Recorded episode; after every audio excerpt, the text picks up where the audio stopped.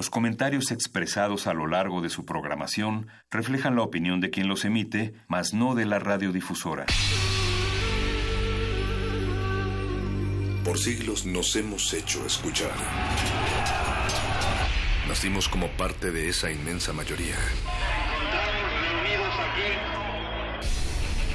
Hablar.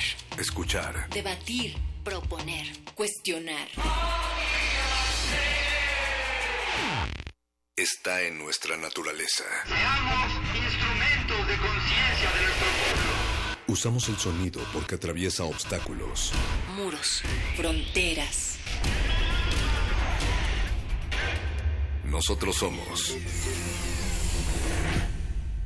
la resistencia. Resistencia modulada.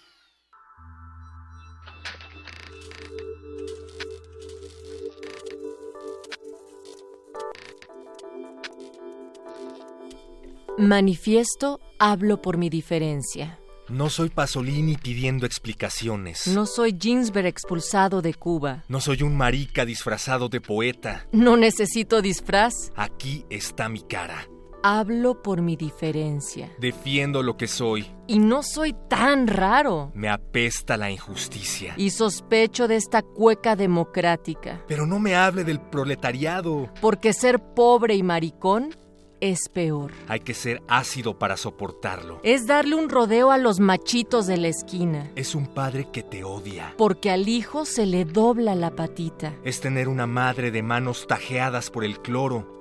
Envejecidas de limpieza. Acunándote de enfermo. Por malas costumbres. Por mala suerte. Como la dictadura. Peor que la dictadura. Porque la dictadura pasa. Y viene la democracia. Y detrásito el socialismo. ¿Y entonces? ¿Qué harán con nosotros, compañero? ¿Nos amarrarán de las trenzas en fardos con destino a un sidario cubano? Nos meterán en algún tren de ninguna parte, como en el barco del general Ibáñez. Donde aprendimos a nadar, pero ninguno llegó a la costa. Por eso Valparaíso apagó sus luces rojas. Por eso las casas de caramba le brindaron una lágrima negra a las colizas comidos por las jaivas. Ese año que la Comisión de Derechos Humanos no recuerda. Por eso, compañero, le pregunto. ¿Existe aún el tren siberiano de la propaganda reaccionaria? Ese tren que pasa por sus pupilas cuando mi voz se pone demasiado dulce. ¿Y usted? ¿Qué hará con ese recuerdo de niños pajeándonos y otras cosas en las vacaciones de Cartagena? ¿El futuro será en blanco y negro? ¿El tiempo en noche y día laboral sin ambigüedades? ¿No habrá un maricón en alguna esquina desequilibrando el futuro de su hombre nuevo? ¿Van a dejarnos bordar de pájaros las banderas de la patria libre? El fusil se lo dejo a usted. Que tiene la sangre fría. Y no es miedo. El miedo se me fue pasando de atajar cuchillos en los sótanos sexuales en donde anduve. Y no se sienta agredido. Si le hablo de estas cosas. Y le miro el bulto. No soy hipócrita. ¿Acaso las tetas de una mujer no lo hacen bajar la vista? ¿No cree usted que solos en la sierra algo se nos iba a ocurrir? Aunque después me odie por corromper su moral revolucionaria. ¿Tiene miedo de que se homosexualice la vida? Y no hablo de meterlo y sacarlo. Y sacarlo y meterlo solamente. Hablo de ternura, compañero. Usted no sabe cómo cuesta encontrar el amor en estas condiciones. Usted no sabe. ¿Qué es cargar con esta lepra? La gente guarda las distancias. La gente comprende y dice. Es marica, pero escribe bien. Es marica, pero es buen amigo. Súper buena onda. Yo no soy buena onda. Yo acepto al mundo. Sin pedirle esa buena onda. Pero igual se ríen. Tengo cicatrices de risas en la espalda. Usted cree que pienso con el poto. Y que al primer parrillazo de la CNI lo iba a soltar todo. No sabe que la hombría. Nunca la aprendí en los cuarteles. Mi hombría me la enseñó la noche. Detrás de un poste. Esa hombría de la que usted se jacta. Se la metieron en el regimiento. Un milico asesino. De esos que aún están en el poder. Mi hombría no la recibí del partido. Porque me rechazaron con risitas. Muchas veces. Mi hombría la aprendí participando en la dura de esos años. Y se rieron de mi voz amariconada. Gritando, y va a caer, y va a caer. Y aunque usted grita como hombre, no ha conseguido que se vaya. Mi hombría Fue la mordaza. No fue ir al estadio. Y agarrarme a combos por el colo colo. El fútbol es otra homosexualidad tapada. Como el box, la política y el vino. Mi hombría fue morderme las burlas. Comer rabia para no matar a todo el mundo. Mi hombría es aceptarme diferente. Ser cobarde es mucho más duro. Yo no pongo la otra mejilla. Pongo el culo, compañero. Y esa es mi venganza. Mi hombría espera paciente. Que los machos se hagan viejos. Porque a estas alturas del partido, la izquierda traza su culo lacio en el Parlamento. Mi hombría fue difícil. Por eso a este tren no me subo. Sin saber a dónde va. Yo no voy a cambiar por el marxismo que me rechazó tantas veces. No necesito cambiar. Soy más subversivo que usted. No voy a cambiar solamente porque los pobres y los ricos. A otro perro con ese hueso. Tampoco porque el capitalismo es injusto. En Nueva York los maricas se besan en la calle.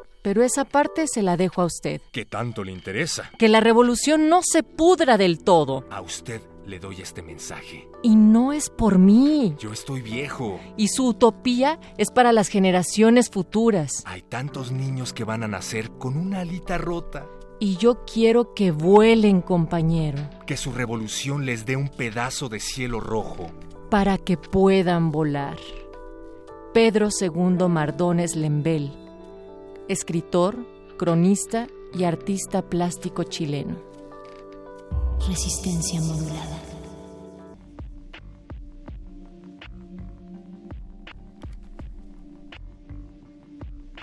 Buenas tardes, señora. ¿Usted sabe por qué marcha este día? Sí, por la familia, a favor de la familia. Quiero que nosotros decidamos que nuestros hijos nacen hijos hombres y se queden como, como hombres. Que ellos, la ley no venga a imponernos que seamos nosotros y ellos mayores de edad cuando ya decidan lo que quieran ser. Recordamos que Dios ama a todos, la preferencia que sea, pero ya hasta que ellos sean mayores de edad y decidan lo que quieran hacer. Sí, por la familia, a favor de la familia. A favor de la familia.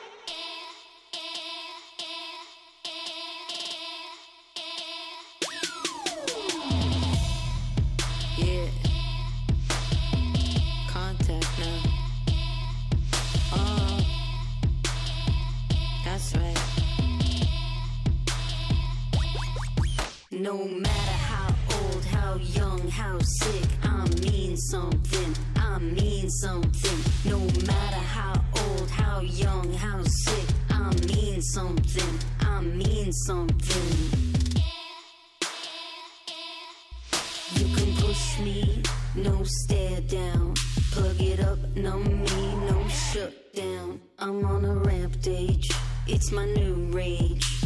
Crisis, but I'm singing in the mid range. What you gotta say, gotta say. What you gotta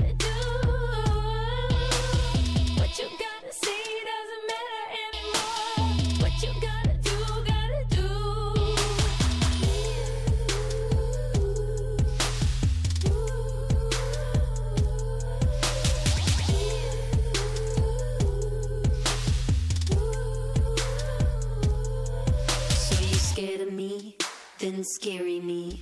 Looking straight into their eyes before they bury me. Making me ends, we could be friends. Pockets inside out before you press it. What you gotta say, gotta say. What you gotta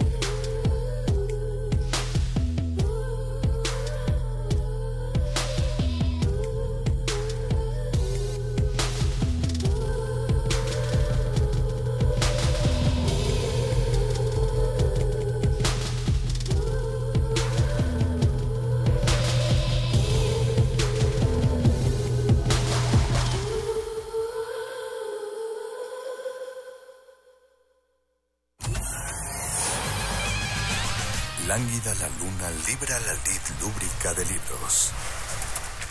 Maleable la mente emula al mutante milenario. Muerde lenguas, letras, libros y galletas.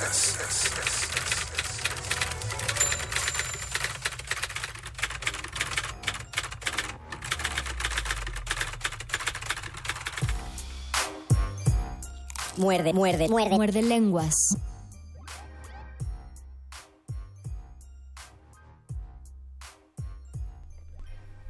Punto, la hora es 2018, 8 de la noche, 18 minutos, es el 14 de mayo. Maestros, les mandamos una felicitación, un par de horas anticipada en este programa, su programa favorito de letras, libros, galletas y manipulación mediante la palabra. Todo escritor debe ser un manipulador de alguna manera y todos sus lectores y también sus audiencias deben ser deben entregarse un poquito a esta manipulación o quizá no, depende lo que ustedes opinen al respecto. Estoy contento de saludarlos a nombre de mi compañero Luis Flores del Mal. Y yo estoy más contento de saludarlos a nombre de mi compañero El Mago Conde. Y estamos empezando en esta transmisión de lunes donde ya inició nuestro live stream como siempre, como en cada emisión en Facebook Resistencia Modulada. Recuerden que tenemos también un Twitter que vemos vemos bien. Vemos bien. Vemos bien, entonces mándenos un tweet a arroba R modulada. Si están en internet, métanse al Facebook de Resistencia Modulada, busquen la transmisión porque si llega a 50 likes nos vamos a quitar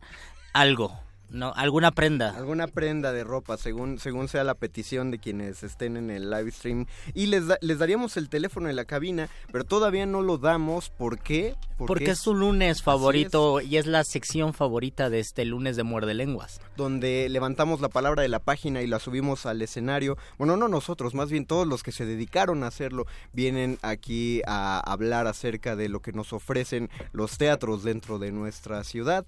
Y como ya llegó nuestro, nuestro invitado, que es- él no trajo, no, no le pusimos alfombra roja, sino que hicimos un mapping de alfombra roja.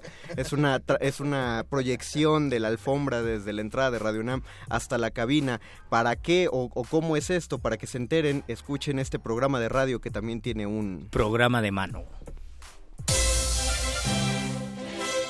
Los mejores asientos se agotan y las luces están por apagarse. Esto no es un programa de radio, es un programa de mano.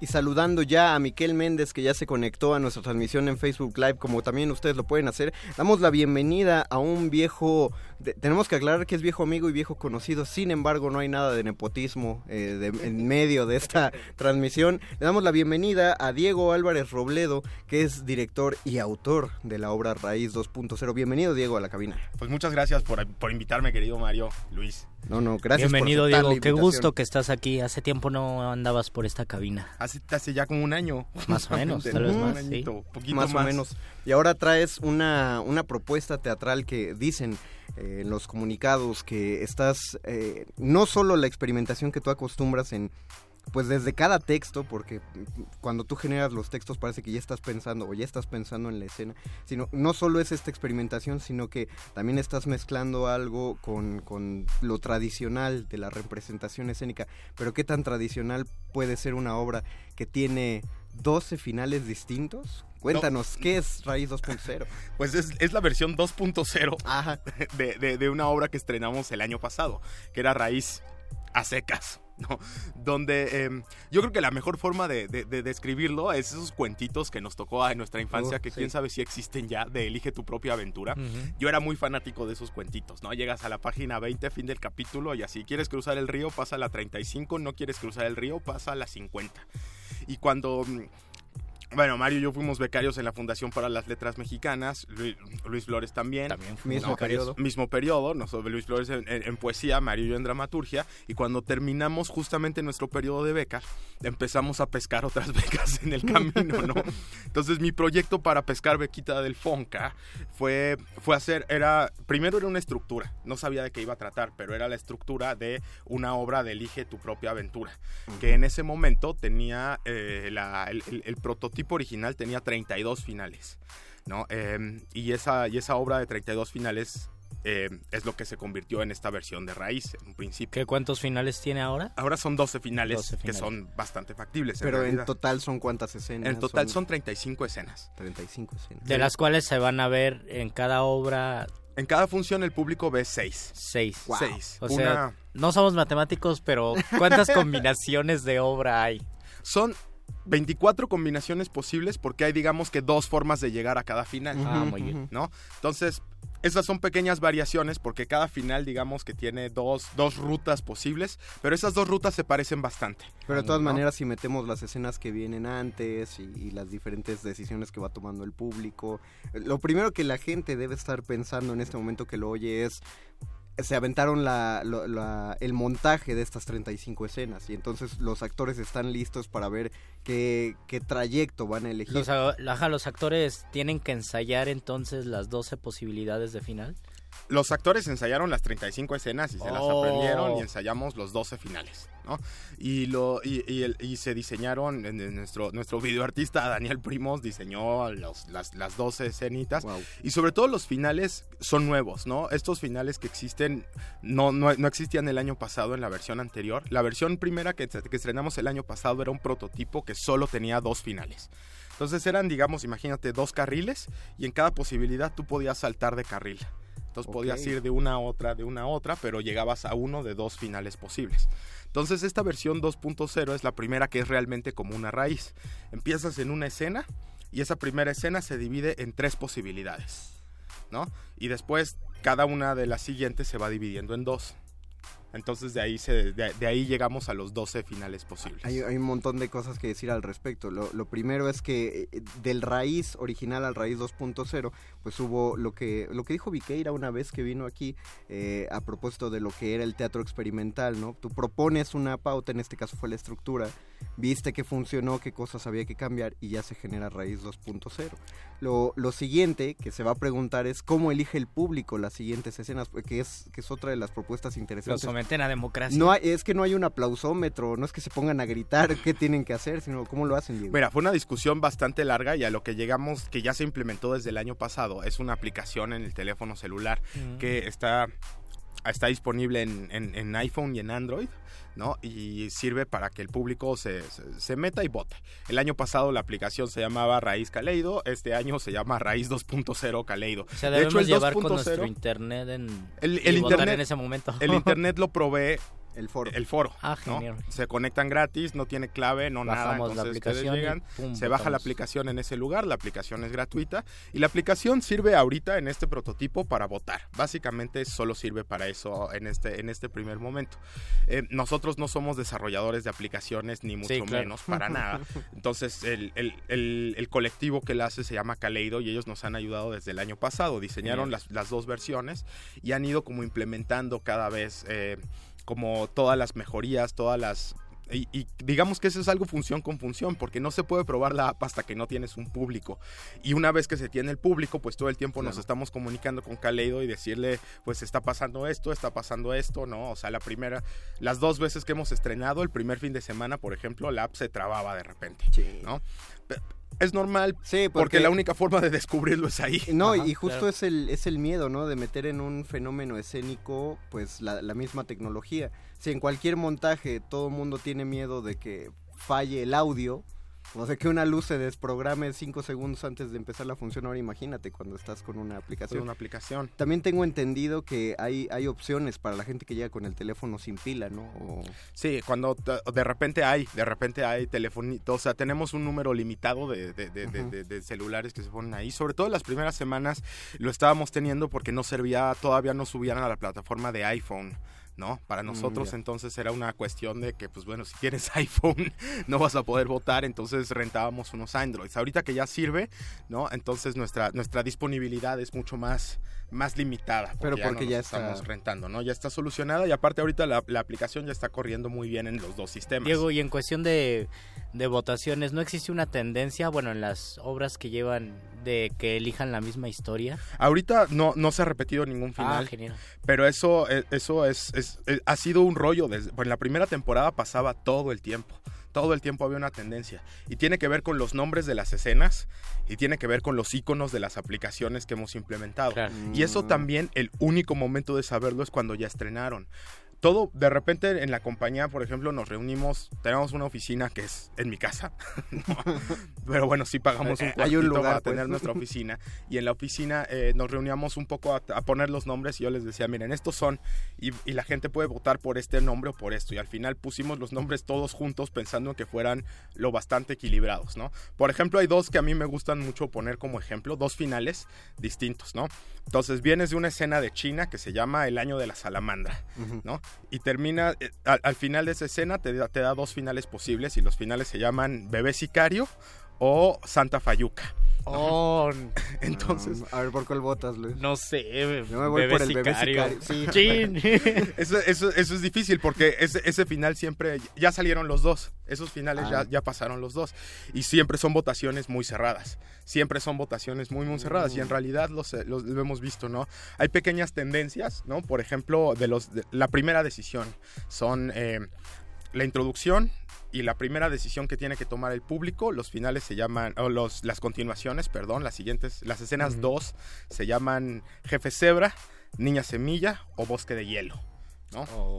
Entonces un poco está raro porque el público no tiene ninguna base. La No, no, primera no. escena es en África y en África es una ves a una mujer que está en una tribu que se está muriendo y tú le dices vas a migrar, pero puedes migrar a tu derecha, a tu izquierda o para adelante.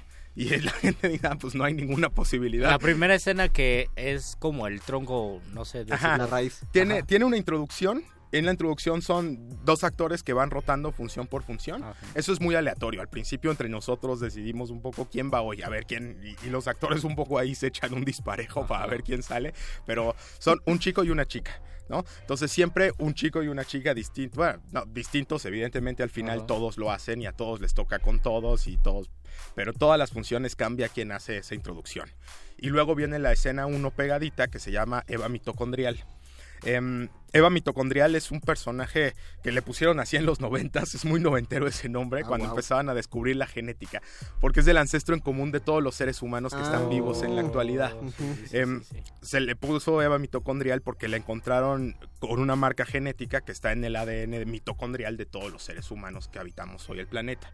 Y entonces dedujeron que existió hace aproximadamente es un tiempo que se ha recalculado, pero la primera teoría es hace 80 mil años. Entonces, la primera escena vemos a una tribu hipotética que se está muriendo y donde está esta Eva mitocondrial y se ve forzada a migrar para sobrevivir a la sequía. Claro. Y entonces el público tiene que decidir hacia dónde migrar. Entonces, vas hacia donde se pone el sol, vas hacia donde sale el sol o vas hacia donde las nubes se fueron la última vez.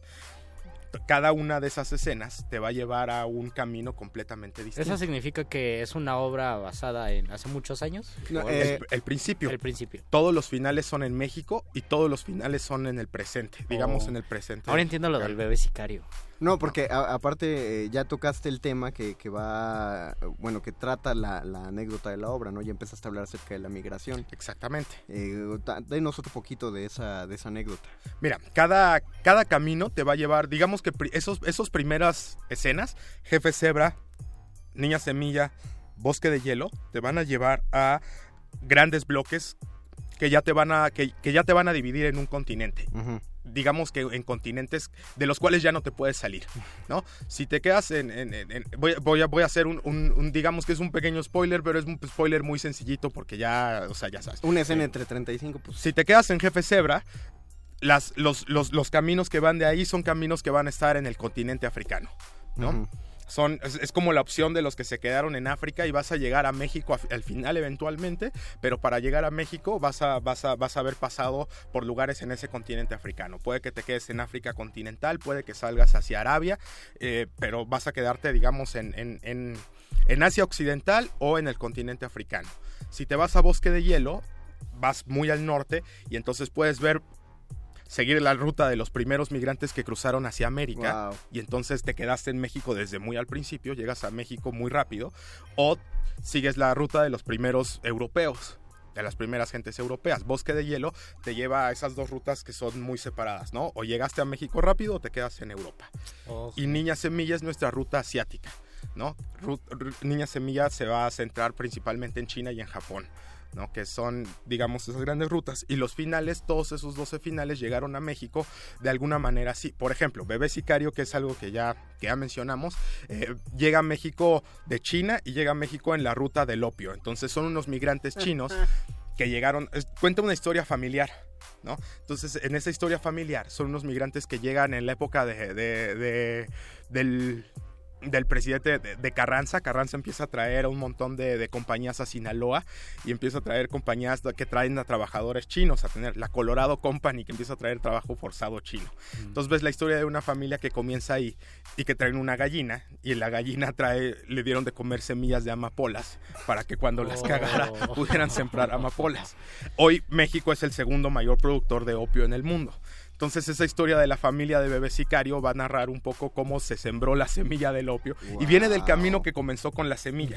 Entonces esa idea de la semilla un poco se va heredando hasta que la, hasta la semilla de amapola que va a florecer y va a terminar en la guerra del narco donde aparece bebé sicario. Es, es como ese video de Pearl Jam donde ves el, la, la extinción de los dinosaurios y luego ves hasta evolution. Sí, que, que no puedo imaginar el rush que debe ser para el elenco y para la producción estar llevando... Eh, Es como montar estas- 12 obras. Digamos Sí, que claro. son 24, pero en- entre esas 24 son casi 12 porque esos dos caminos te digo que son muy parecidos, ¿no?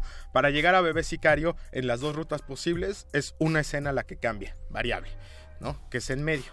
Perfecto, pues eh, no- nos queda un fin de semana que hay que, que hay que aclarar. Ahora sí, dinos dónde, cuándo, a qué hora. Estamos en el Museo Universitario del Chopo. Nos queda un fin de semana. Está los viernes a las 8 de la noche, los sábados a las 7 y los domingos a las 6. Horario, horario de teatro. Horario de teatro normal. Es nuestro último fin de semana. Oh, tres nos- días, tres funciones. Sí, y pueden ir a ver las Híjole, tres ajá, porque exactamente, no vas ¿no? a ver No la vas a ver misma la obra. No se va a ver la misma obra y siempre es, es votar. Aparte, la obra es tan distinta que, por ejemplo, si te fuiste por el camino de China, lo que vas a ver es una comedia, pero si te fuiste por el camino de Oh, Arabia, es una eso. tragedia. Varía el tono. Entonces y el tono género. es completamente Wow. distinto. Eso, eso fue lo más difícil. Oye, pero también lo más difícil es le escribir tanto, ¿no? Tener tanto. Y aprendérselo de los actores, ¿no? Sí, el texto sí, sí. completo son 380 cuartillas. Valga, es un montón. El tanto escribirlo como dirigirlo, como libro. aprenderlo es un lío, ¿no? Y todo lo hacíamos, lo hicimos como con mucho tiempo, ¿no? Sobre todo, la mayoría son los finales. Los finales son obritas solitas, completas, ¿no? Cada final dura, las escenitas de antes son chiquitas, como entre 10 y 15 minutos, y los finales duran 25 minutos, ¿no? Mm, Son unas más escenas extensos. más largas, son más extensas. Y los finales son como obritas pequeñas, porque tienen que amarrar todo, todo el camino que fue, ¿no? A mí, para mí fue un goce hacerla y ha sido un goce trabajarla porque el equipo está increíble. Deberían Bien. nada más ver el trabajo de sus actores, creo que hace que valga la pena muchísimo, ¿no? Pues, pues se nota que se nota el, el- este, este gusto que seguro debe compartir el elenco. Le repetimos a la gente que vayan al museo, al foro del dinosaurio que está en el Museo Universitario del Chopo eh, este fin de semana, viernes 8 de la noche, sábado 7 de la noche, domingo 6 de la tarde, ya es de la tarde, ya oscurece más, más tarde. Y aparte, eh, Diego se puso guapo como todos los invitados de aquí y trajo un par de regalos, bueno, de hecho dos pares de regalos. Eh, para las personas que nos llamen hay dos, eh, dos pases dobles para el viernes, este viernes, un pase doble para el sábado y un pase doble para el domingo. Dos pases dobles para el viernes a las 8 de la noche, un pase doble para el sábado a las 7 y un pase doble para el domingo a las 6 de la tarde. Ustedes elijan la función según todavía haya cupo. Y Luisito, diles a qué número se deben Se comunicar. deben comunicar al 55 23 54 12. Otra vez. 55 23 5412. Para que vayan a ver Raíz 2.0. Diego, danos las redes sociales para que después de esta temporada podamos ubicar las demás. Y claro que sí, las redes sociales que estamos manejando ahorita son Raíz 20 Teatro en todo. Así, Facebook Raíz 20 Teatro, Instagram, Raíz 20 Teatro, Twitter. Raíz 20 Teatro. En todo nos van a encontrar como Raíz 20 Teatro. Pues búsquenlos ahí para que no, no se les vayan estas funciones ni alguna próxima. Nosotros pues te agradecemos Diego que hayas Diego, venido muchísimas a gracias. compartir este No, contrario, muchísimas gracias por la invitación. Siempre es un gusto estar por acá. Y pues mucha popó para el cierre de tu temporada. Gracias. Nosotros vamos a hacer una pequeña pausa musical y regresamos para hablar acerca de la manipulación y las palabras aquí en Muerde Lenguas, Letras, Libros, Galletas. Y manipulaciones. Gracias, Diego.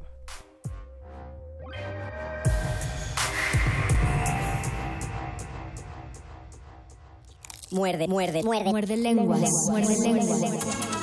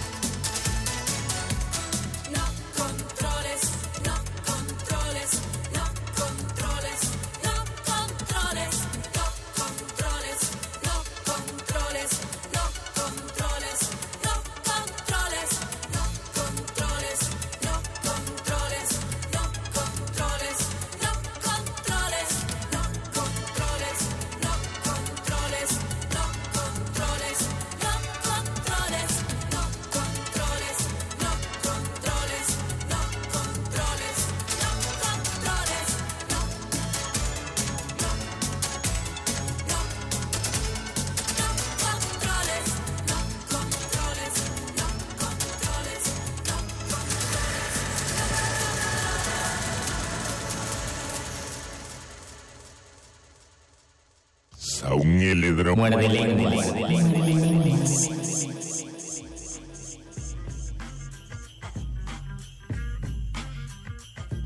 Informamos con todo gusto que, bueno, y, y cierto pesar para quien quiera seguir llamando, que ya se acabaron los pases dobles para la obra Raíz 2.0, pero que eso no les intimide, igual el boleto es accesible. Ustedes vayan al Museo Universitario del Chopo para comprobar, eh, perdón, para revisar las tarifas, pues entren, ya nos dijeron, Raíz 20 Teatro en todas las redes sociales y ahí pueden encontrar los precios. Acabamos de escuchar No Controles de las cantantes de ópera que se hicieron llamar Flans porque estamos hablando acerca de la palabra y la manipulación, que me parece que es uno de los puntos más, más interesantes a propósito de manipular. ¿Y por qué planteamos la tesis de que la literatura manipula? Ahí les va. Y está padre eh, recibir réplica de Luisito, de cualquiera de ustedes que opinen igual o lo contrario. Me ver, parece, venga.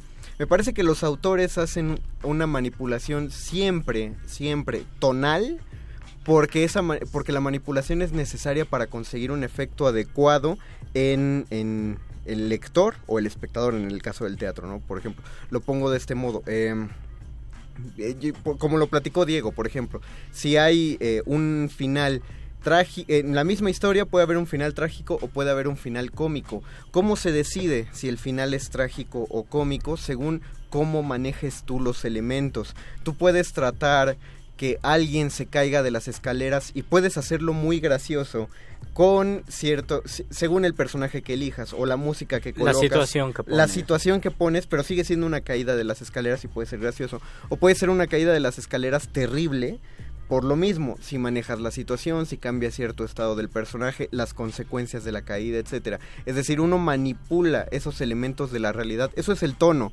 el, tono literario. Manipulas los elementos de la realidad para conseguir el efecto adecuado en quien te va a leer o quien te va a ver o quien te va a escuchar. Pienso, por ejemplo, en un, la, la poesía me parece es el género. Yo creería que el teatro es el género que manipula más las palabras, pero la poesía es el género más manipulador. Yo pienso que la poesía es más manipulador en el, en el género y en cuestión del lenguaje también hay existe muchísima manipulación del lenguaje. Claro, porque eh, tienes que elegir una palabra adecuada para conseguir un, un énfasis, eh, el énfasis que Y quieras. además darle. puede ser en cuestiones muy precisas como el hecho de elegir viento o elegir aire o elegir cuerpo, elegir silueta, elegir carne, elegir piel, que en algunos casos pueden existir palabras que puedan funcionar como sinónimos, pero por pequeños o grandes matices cambia completamente la idea. Por hacer un, un- un ejemplo, ubicas ahorita un verso que te parezca de lo más potente, así sin cambiarle nada. Un, un A mí, a mí me gusta un verso de Gonzalo Rojas que dice, te turbulentamente besara mi vergonzosa. Hay cosas bien raras allí. Primero, el epíteto, en lugar de decir eh, mi, mi amada o mi amor o mi cariño, le dice mi vergonzosa. Ahí ya está introduciendo toda una cosmovisión judeocristiana donde se debe tener cierto pudor y cierta vergüenza al momento de ser besado por alguien, ¿no? Pero dice mi vergonzosa. Segunda cosa que se me hace interesantísima en ese verso es el subjuntivo, ¿no? Dice te beso, dice te besara, te turbulentamente besara, lo que significa que hay la posibilidad, de besarse, pero no existe eh, de una forma real. Y luego el turbulentamente, que es un adverbio que tendría que, ven- que ir después del verbo, te besara turbulentamente. Pero él lo pone atrás, lo antecede, que es una manera artificial de hablar. Nadie dice él camina, rap- todos decimos él camina rápidamente, pero no decimos él Rápidamente camina. o rápidamente él camina. Él dice, te turbulentamente besara. Y en ese turbulentamente parece que está la- lo turbo y lo lento, la turbulencia y la lentitud. Te turbulentamente besara mi vergonzosa. Tiene un tono y tiene una característica muy potente ese verso. Y si nosotros dijéramos, te beso turbulentamente, persona que se avergüenza de mí, O- o- cambia completamente o, el sentido. o ni siquiera que tenga, bueno, buscar otra palabra así de, de- en lugar de mi vergonzosa, eh, lo que tú dijiste, decirle mi cariño o... Amor, te diga, besaré con turbulencia. Le quitas todo el chiste al, al verso. ¿no? Que es el- en la manipulación de las palabras en poesía es como, creo yo, tú eres más poeta, el, la clase 101 al momento de hacer poesía, como cuando te ponen los ejercicios de escribe un poema de amor, pero no uses las palabras amor, eh,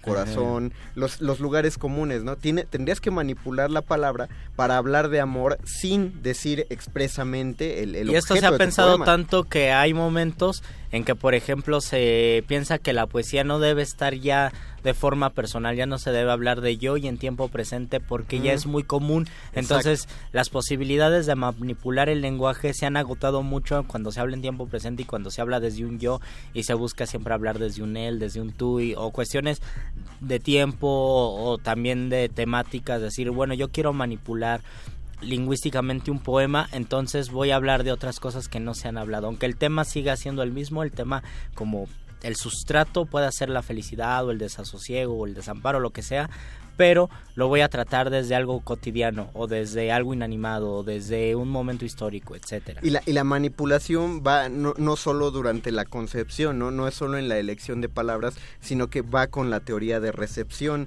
Yo manipulé las palabras y me parece que son las más efectivas para darte más a entender la razón de la que estoy escribiendo este poema. No es solo quiero que se enteren que quiero besar a alguien con, con mucha intensidad. Exacto. O no es lo mismo si yo les dijera quiero besar a alguien con mucha pasión, quiero besar a alguien muy fuerte, quiero besar a alguien con mucha intensidad. Deseo, anhelo besar a alguien con todas las fuerzas de mi alma. Eh, Se dan cuenta, cambiar una palabra por otra nada más ya te da un contexto completamente distinto. Dice, un, dice un amigo, eh, Víctor, que, que lo escuchan en el calabozo los martes, dice que no existen los sinónimos. Porque si, si existieran los sinónimos, ¿para qué queremos dos palabras que dicen lo mismo? No, cada palabra tiene un matiz adecuado según lo que quieras dar a En entender. algunos momentos las podemos ocupar, por ejemplo, da igual decir mete el coche o mete el carro cuando estás en tu casa y estás pidiendo que metan un automóvil, pero si vas al supermercado no puedes decir voy por un cochecito de supermercado, porque el cochecito de supermercado sería el que le metes unas monedas y te subes, ¿no? O subes un niño. o- o en algunos supermercados donde dan para los niños, justo, Exacto, cochecitos sí, sí, para sí. que los Ándale. pases. Y el carro, el carrito del supermercado, ahí en ese contexto no son sinónimos. No, para o nada. cortar y dividir, que en algunos momentos divide el papel corta, pero nadie dice dividí con mi novio, ¿no? Dices corté con mi novio, porque si dices dividí, parece que se sentaron a hacer las divisiones juntos. No es lo mismo cortar el pan que dividir el pan. Por ejemplo. Sí se nota como una... el- Cortar el pan es un poco... Tú puedes cortar el Puedes pan cortar- para ti mismo, ¿no? Exactamente, puedes cortar el pan y ya y, y dejarlo. Cuando ya hablas de división ya estás incluso metiendo la acción de repartirlo. Ajá, de repartirlo. Por eso Jesús repar- eh, Dividió los panes. dividió los panes, multiplicó y repartió entre Tenemos, tenemos, un Tenemos un comentario comentario. de nuestro querido Eduardo Nájera. Muchísimas gracias, Lalo, por escucharnos. Dice que si podemos citar estos libros: Mi lucha de Hitler, los diarios de, de Turner y textos a nuestra consideración que sean los más manipuladores de la historia. Uf, eh, por ejemplo, eh, no tanto que mi lucha no me parece manipulador porque eh, cuando cuando parte de una mente que está completamente convencida de una idea, en este caso la mente de Hitler, más que tratar de convencerte de sus ideas, simplemente te está expresando un punto Sí. de vista. Fíjate, eh, me van a crucificar por esto, me parece más manipulador el diario de Ana Frank. Sobre todo ahora que se confirma, no porque sea falso, eh, ojo, no porque sea falso lo que se cuenta. en o porque no tenga un contexto histórico. Es certero, claro sí. que es muy certero, pero es más manipulador desde que nos enteramos que Ana Frank no escribió ese libro, ¿no? Ha- Hay una manipulación ahí de por medio, lo escribe el padre. ¿Por qué, ¿Por qué es manipulador que lo escriba el padre y no Ana Frank? Porque si lo pones en voz de una niña que estaba enamorada y que su, su amor... El efecto de recepción va a ser completamente distinto. Sea- exactamente, a que sea un hombre que hable del amor de su hija. No es, no lo vamos a recibir igual si oímos al padre hablar del amor de su hija Ana Frank, así ella misma nos cuenta de este amor trunco por un régimen Y en, ese, y en ese caso, manipular también deberíamos quitarle este estrato de palabra negativa, de algo que está mal. Ajá. Porque en algunos casos sí, ¿no? Manipular puede ser algo terrible, En me manipulas en general, pero también puede ser una estrategia. O sea, La- la, la- manipulación en la literatura son estrategias, son recursos que el autor ocupa para llegar a cierto fin, como lo habíamos dicho al principio. La manipulación siempre existe, por supuesto, como es, es un arma tan de doble filo que puede ser utilizada en contra de la gente. Y el mayor ejemplo, pues, es justo. Ustedes analicen los discursos. Tú pusiste un estado hace rato. Ah, yo puse, yo puse el estado de, de, Ah, de Anaya, porque hace unos cuatro años decía que está absolutamente seguro que la reforma educativa de Peña Nieto y absolutamente, y ahora ocupa el mismo adverbio absolutamente para hablar en contra de eso o para contradecirse, pero ocupa la palabra, el adverbio absolutamente como su comodín Pero para que la gente diga, oh, él sí está muy convencido. Pero está hablando con, con fuerza. Con lo- absolutismo. Con absoluti exactamente, manejar absolutismos. No es lo mismo, por ejemplo, si uno... Vean cómo funciona la manipulación del lenguaje. No es lo mismo si uno dijera, vamos a intentar reducir la pobreza. O estoy absolutamente seguro que la pobreza se reducirá en el próximo sexenio. Ahí está, ese es o justamente yo el ejemplo. creo que, o ah, estoy absolutamente seguro, ¿no? Aunque no esté seguro.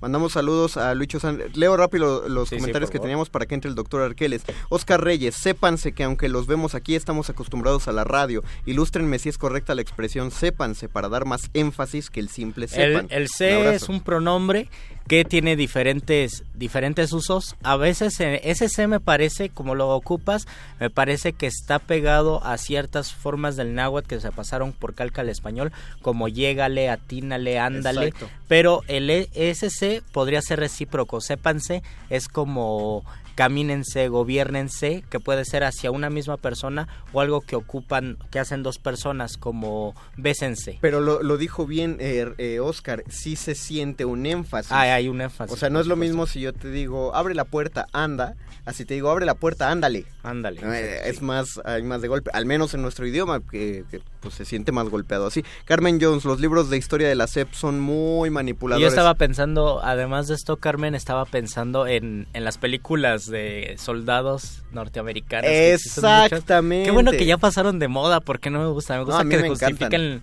la violencia con las películas. Bueno, está muy feo lo que digo, pero que la justifiquen con las películas de Marvel y esas cosas que con las películas de guerra. Y qué bueno que ya pasaron de moda las No, no, películas de guerra. pero está, está buenísimo. Claro, es el uso de la, de la manipulación. Lo dice un meme por ahí. Estados Unidos va a invadir tu país para en 50 años hacer una película de lo tristes que estuvieron sus soldados por invadir tu país. Y Qué con ese comentario vamos a la última sección de este programa, la favorita de todos. El momento apoteósico de la noche. Con la hora de la iluminación del doctor.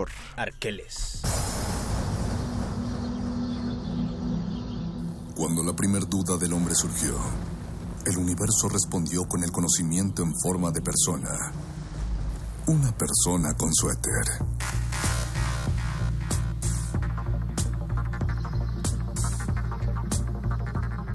Es la hora de la iluminación con el doctor Arqueles. Y llega el manipulador maestro de la palabra, la materia y el sonido. Aquel que nos hace creer lo que él quiera solamente Sí, por si el elegir. doctor Arqueles pudiera tuviera mala voluntad nos manipularía con su discurso pero qué bueno doctor que usted no es así que bueno. sabe ocupar el lenguaje para otras cosas Que deja que todo fluya, Doc. Bienvenido. Precisamente quiero hablar un poco sobre esta cuestión de la manipulación A ver. en un contexto particular que es el de la llamada industria cultural.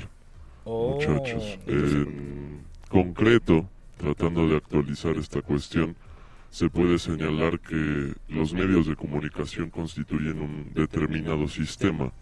Este sistema tiene una hegemonía y una armonía que define las manifestaciones artísticas y de entretenimiento y obviamente estas manifestaciones artísticas y de entretenimiento responden a intereses tecnológicos y económicos.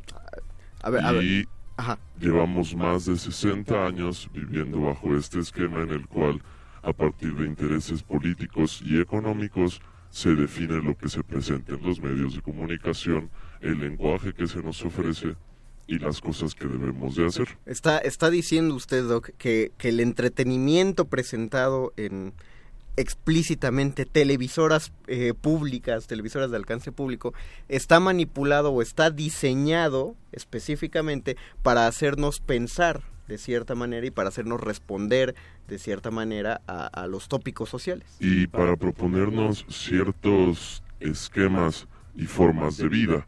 Es decir, el éxito que nosotros vemos en los medios de comunicación es una determinada idea de éxito y esa determinada idea de éxito tal vez no es la única posible.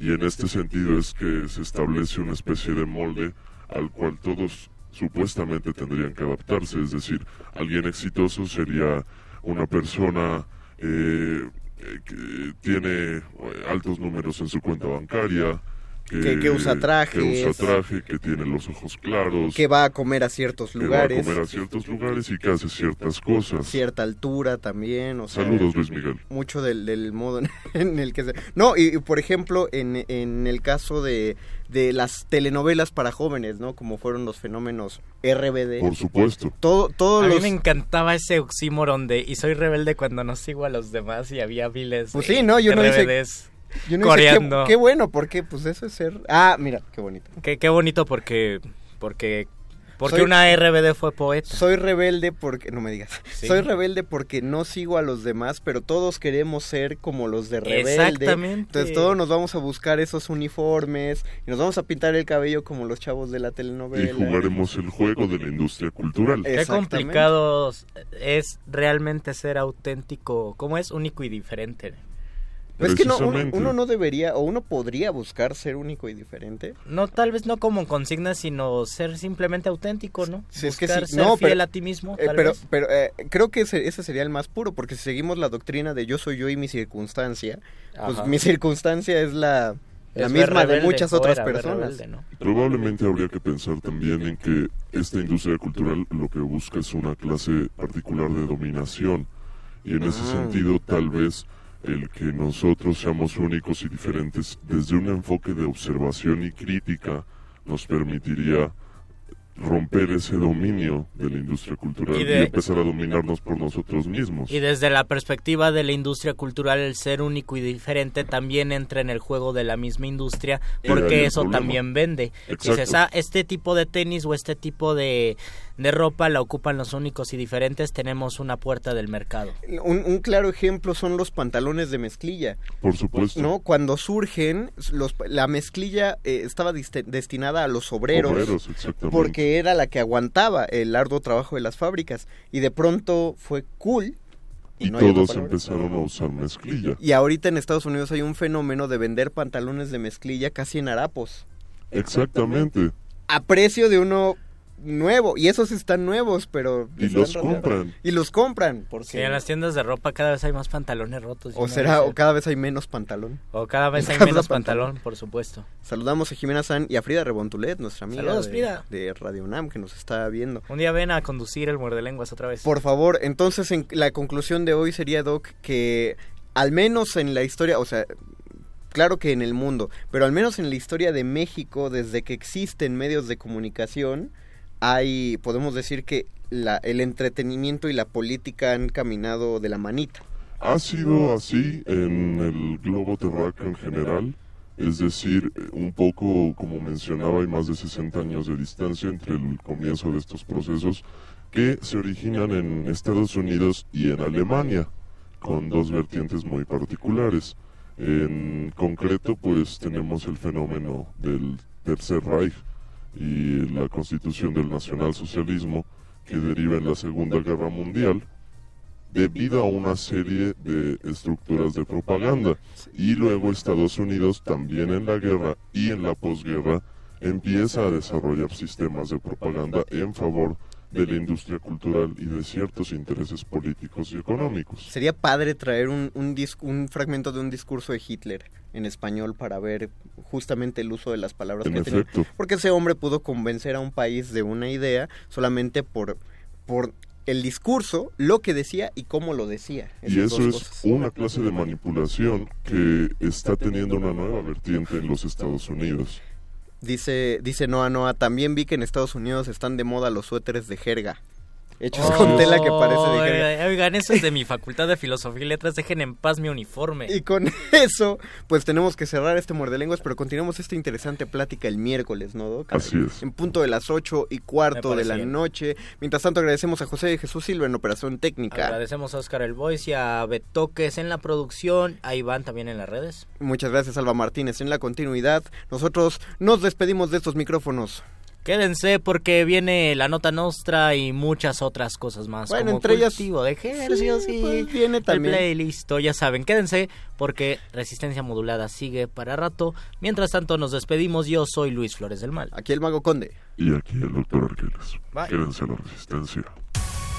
Resistencia. Los locutores del muerde lenguas se quieren deslocutor y muerde lenguarizar.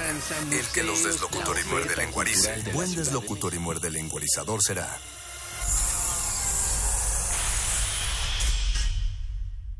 fin de semana inolvidable? Escaparate 961. La UNAM y la Ciudad de México en un solo lugar. Sintonízanos todos los viernes a las 3 y cuarto de la tarde. Y aprovecha todo lo que esta gran ciudad tiene para ofrecerte. Escaparate 961. Por el 96.1 de FM. Radio UNAM, experiencia sonora.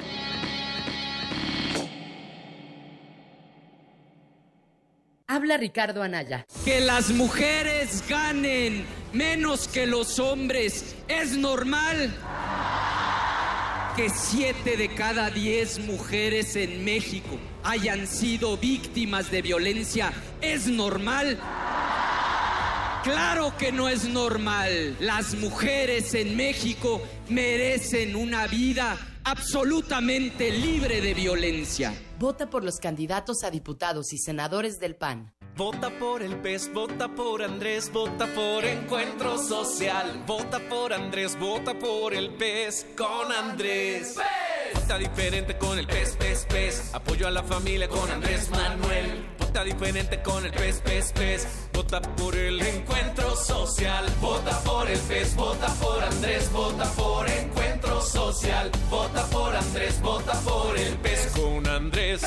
Candidato de la coalición Juntos Haremos Historia. M68. Voces contra el olvido. Una serie que rescata los testimonios de quienes vivieron los acontecimientos. Era una sociedad efectivamente muy represiva. Yo sí pensaba que estábamos haciendo algún tipo de revolución. Entonces ser joven ya era ser joven del mundo, no solamente de México. Es que era tanta calumnia en nuestra contra que tuvo el efecto contrario. ¿Recuerdas? Batallón Olimpia, no disparen. Y empiezan a disparar también. Entonces hay fuego del ejército, hay fuego del Batallón Olimpia, hay fuego de los francotiradores y en medio la manifestación. En enero de 68 voy a la alberca de la Vocacional 7 y alguien va a la Sinfonola a poner una canción de Los Panchos. Termina en 68 y lo que estoy oyendo ya es a Jim Morrison. Comienza el 5 de junio. Acompáñanos todos los martes a las 10 de la mañana. 96.1 de frecuencia modulada. Radio UNAM. Experiencia sonora.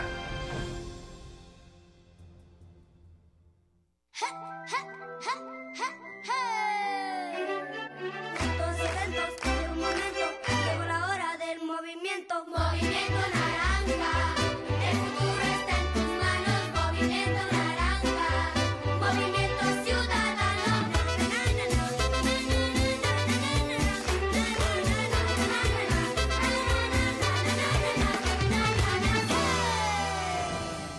Candidatos locales. Movimiento Ciudadano. Avanzar. Avanzar es cambiar para mejorar. Es ir hacia adelante sin dejar a nadie olvidado. Es hacer una alcaldía más segura y ordenada. Avancemos por un Benito Juárez mejor. Soy Santiago Taboada y quiero ser tu alcalde. Saber es entender lo que la gente necesita, conocer las soluciones inmediatas y contar con el equipo necesario. Soy Maggie Fisher, candidata a alcaldesa en Miguel Hidalgo. Soy Gonzalo Espina y quiero ser tu alcalde. Transformemos Coajimalpa con pasos firmes hacia el futuro. Vota por los candidatos a alcalde del PAN, Ciudad de México al frente. El rito comienza en el escenario. Los sonidos emergen, deambulan por el recinto, se cuelan en los oídos y estremecen los sentidos. Festival Intersección. los encuentros sonoros de Radio UNAM. Todos los viernes a las 21 horas en vivo desde la sala Julián Carrillo. Escúchalos a través del 96.1 de FM, www.radiounam.unam.mx o ven a Adolfo Prieto 133 Colonia del Valle, cerca del Metrobús Amores. La entrada es libre. Muchos de mi generación piensan que votar no sirve de nada. Y yo les pregunto, ¿se dan cuenta que somos nosotros quienes decidimos? ¿Que somos más de 37 millones de jóvenes? Con nuestro voto vamos a decidir para dónde va el país. Es nuestra decisión a quiénes ponemos y a quiénes quitamos. Discute, sí, pero infórmate. Y vota por quien tú quieras. Pero vota. Recuerda que este primero de julio los jóvenes somos más. Yo voto. Voto libre. INE. Pa, ¿recuperaste tu INE? ¿Para qué? No iré a votar. Un voto más, un voto menos. No es un solo voto, es tu decisión. Mira a tu alrededor, pa. Mejor mira en ti. Es tu derecho. No solo por tu país. Te fortalece a ti. Tú eliges lo que quieres para México. De verdad, mijo, vota libre. No dejes que nadie decida por ti. INE. Resistencia modulada. Haciendo para traerle este corte informativo. La nota nostra. El último lugar para informarte.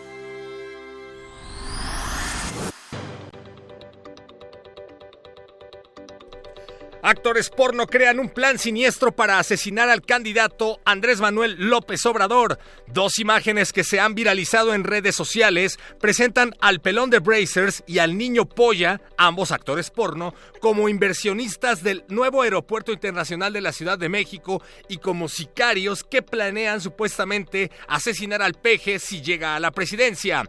Fue el propio Andrés Manuel quien desmintió la noticia y dijo que en realidad los actores son sus amigos. Además, prometió salir en una de sus películas si gana las elecciones. José Antonio Meade crea nueva estrategia de campaña para subir en las encuestas. El partido tricolor, famoso por comprar votos, ofrecerá acciones que variarán según el precio de los sufragios dependiendo del mercado. En los mercados electorales del mundo, por supuesto. El Partido Revolucionario Institucional recomienda revisar cómo amanecieron los precios del voto en Asia y en Europa antes de vender su voto. El frijol con gorgojo se ofrece por separado. La encuesta GEA ISA, famosos por inflar a Peña Nieto de manera burda y absurda en la elección del 2006, enumeró las películas más vistas en cartelera este mes. En tercer lugar, el documental Populismo en América Latina desbancando a Infinity War. En segundo lugar, Hombre al Agua, la nueva película de arte de Eugenio Derbez. Y repuntando en primer lugar, Ricardo Anaya. El coordinador de campaña del PRI, Aurelio Nuño, fue acusado de gastar casi 3 mil millones de pesos para promover su imagen cuando fue titular de la Secretaría de Educación Pública. En su defensa, Aurelio afirmó que las cifras se han exagerado y que lo demostrará en una nueva campaña mediática que será financiada con lo, con lo que recaude el nuevo libro de José Antonio Meade. Con propaganda nociva, el PRI gobierno, con propaganda nociva, el PRI gobierno blasona y gastando promociona la reforma educativa. Por esa cuenta nociva, Aurelio Nuño comprueba que con la reforma lleva un gran gasto en promoción que en la misma educación, porque hasta leer le da hueva.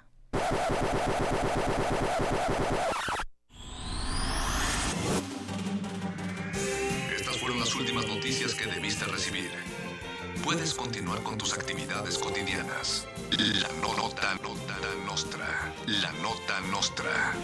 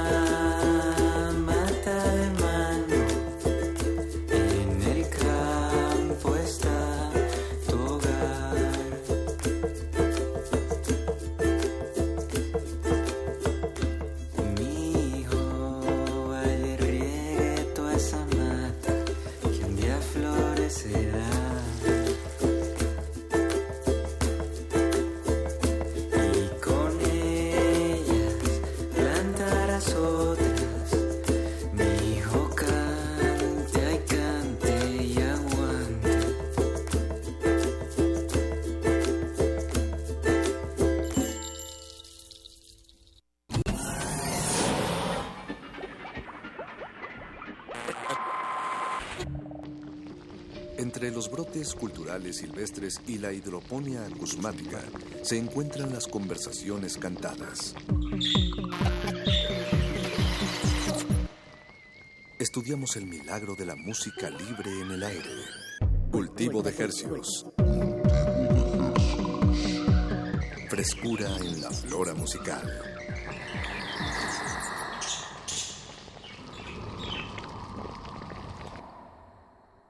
Thank you.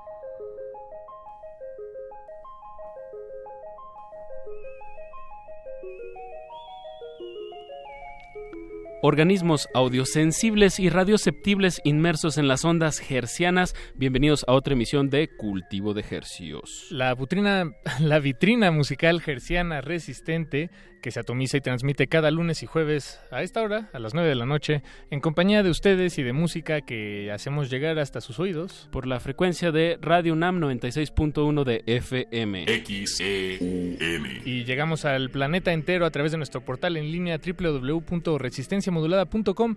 Les saludan desde estos micrófonos Apacho Raspi a mi izquierda. Y Francisco de Pablo a mi derecha. Y siendo hoy el mayo 14, es el mes 5, ¿verdad? El- Mayo. el quinto mes, El quinto es. mes. Mayo the fifth. el quinto mes, el día 14 a las 21 horas con 13 minutos, damos inicio a este experimento radiofónico titulado Cultivo de Hercios. Paco de Pablo, ¿qué, qué va a acontecer Raspi. esta noche? Es una emisión especial. Es una estoy emisión que, emocionado. que nos emociona porque la, la- la música que, que vamos a ofrecerles, eh, además de que será también en vivo, tendrá su, su pizca de, de, eh, pues aquí hecha en cabina en el momento. Eh, se, se trata de un álbum y de un músico, de un personaje que, que nos emociona mucho. Se trata de eh, perdón, Augusto, Augusto Bracho. eh, y charlaremos con él unos momentos más. Pondremos música de su más reciente álbum, El Mercado de los Corotos. Nos explicará qué es un coroto, por supuesto. Bueno, a quienes no sabemos. ¿Tú sí sabes, Apache? Pues lo, lo googleé, pero mejor lo platicamos ahorita con Augusto. Yo digo que Y- empecemos directo con la música. De verdad, De quédense con nosotros hasta las 10 de la noche. Es- eh, va a estar de lujo la música. Y pues para prueba, un botón. Escuchemos a Andrés Barrios de Augusto Bracho. Cultivo de hercios.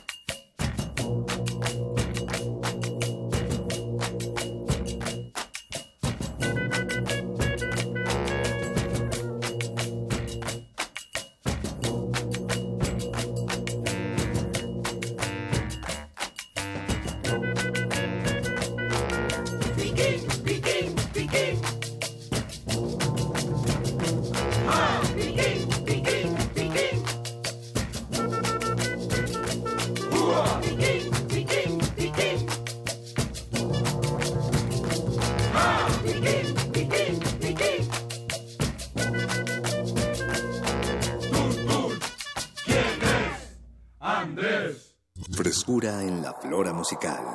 Cultivo de hercios.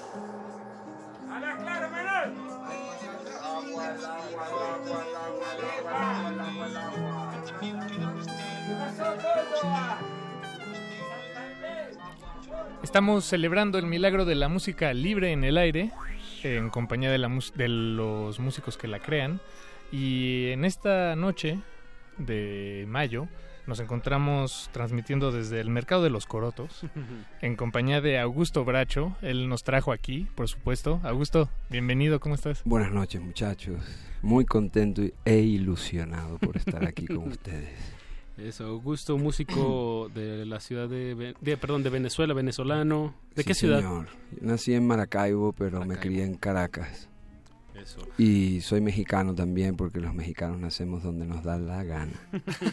Como dijo Chabela Vargas. Y no, no voy a utilizar el adjetivo que realmente ella dijo, porque estamos en la radio, pero así es. Aunque se podría, ¿eh? Tú-. Tú- se tú podría puedes decir sí, como claro. lo- Los mexicanos nacemos donde nos da la chingada gana. Así dijo Así Chabela dijo Vargas, que en paz Citando, descanse. citando. Entre comillas.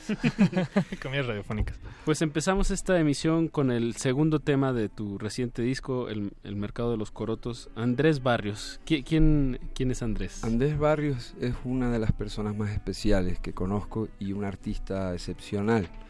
Andrés Barrios es músico, poeta, cantante, pintor y jodedor, como decimos en Venezuela. ¿Qué es jodedor? Jodedor es bromista, burlón, es un tipazo. Una persona alegre. Una persona muy alegre y eh, tuvimos el honor de tenerlo a él pintando la portada del disco. Eh, los exhorto a que la vean y, y que, y, que, y que se pierdan un poco en, en el arte de Andrés Barrios, que es muy bonito, y les recomiendo su música también y sus poemas escatológicos sobre todo, que son muy graciosos. La portada, por cierto, de verdad, eh, ahorita que se cae la misión o si están de- escuchándonos desde la comodidad de su dispositivo móvil, eh, pues chéquenlo. El Busquen Mercado de los Corotos es, es un juego muy de figura y fondo, ¿no? Como Correcto. Escher, como de Escher un poco, pero está, está increíble la portada. Ahora, eh, Augusto, digo, para antes de que se nos escape la, la pregunta que, que ya prometimos, ¿qué, qué es un coroto? Un coroto es un traste, una cháchara. Ok, Eh, un- mercado de los corotos, digamos, es, es como le dicen en Caracas al mercado de pulgas, Ajá. mercado de antigüedades. De segunda. De Un- segunda una mano. chuchería. Exactamente. Ah, mira, Ah, qué, sí. qué bueno, qué Pero bueno que también- te preguntamos, porque tam- aquí decía en, en Wikipedia, cualquier objeto al que no se desea referir por su nombre o es desconocido. Un trasto. Una un trasto, una cháchara. Pero también en Venezuela se utiliza el- el- la palabra coroto para designar a la silla presidencial. Órale. Ah, bueno. Muy... Entonces dice, dicen, por ejemplo, pues ahora en México están, van a hacer elecciones para ver quién se queda con el coroto. De acuerdo, sí. Por ejemplo. En esas estamos. Y en eso estamos, y allá también, y en muchos lugares del mundo, y mejor no hablemos de otros No, corotos. hablemos de otras cosas. por Digo, porque hay muchos corotos. Muchos. Eh, en- en- y en este mercado en particular, el mercado de los corotos de Augusto Bracho, hay mucho de qué hablar. Eh, como ya eh, se, se imaginarán eh, por, por el tema que ya sonamos, eh, ¿me repites el nombre del tema? Este, Andrés. Andrés Barrios. Eh, pues eh, todo el disco sigue más o menos eh, esa línea eh, que trataré de describirla y ayuden a complementarlo, por favor, muchachos. Claro que sí. Augusto, pero eh, es una es, es como un licuado de, de ritmos. em, Sin pero me- colar, me es difícil- sin colar. Sin colar, Sin colar, de acuerdo. sí, con pulpita, con Eso. pulpa. de verdad, este son 12 temas que salieron eh, justo el primer día de este mes y, y de verdad pues está está muy fresquecito, sí, es un pescado recién recién sacado. Pero a ver, ¿qui- ¿quién es Augusto Bracho? ¿Qué haces aquí, Augusto? Llegaste, eh, llevas seis años eh, siendo mexicano. Tal vez un Cin- poco. cinco años. Cinco, años, de Seis mexicano. años trabajando, sí, en, en México, pero llevo muchos años siendo latinoamericano y eso, eso se refleja un poco en, en- en el trabajo que, que estoy haciendo ahora a nivel musical. Sí, ¿Siempre to- eh, tocaste música desde, desde que eras niño? Eh, ¿Tocabas algún instrumento? ¿Cómo- Siempre, cómo siempre la música estuvo ahí presente. El Mi- 4, ¿no? Muy de, de Caracas. el cuatro, eh, la guitarra. Mi primer trabajo fue llevándole serenatas a unas señoras en, en una peluquería. Guau. ¿Y el, ¿quién, quién lo encargó? Eh, no lo sé, ha de ser mi madre. Ok. Que le mando un abrazo también. Un abrazo. Un abrazo. Un abrazo. Para Saturna.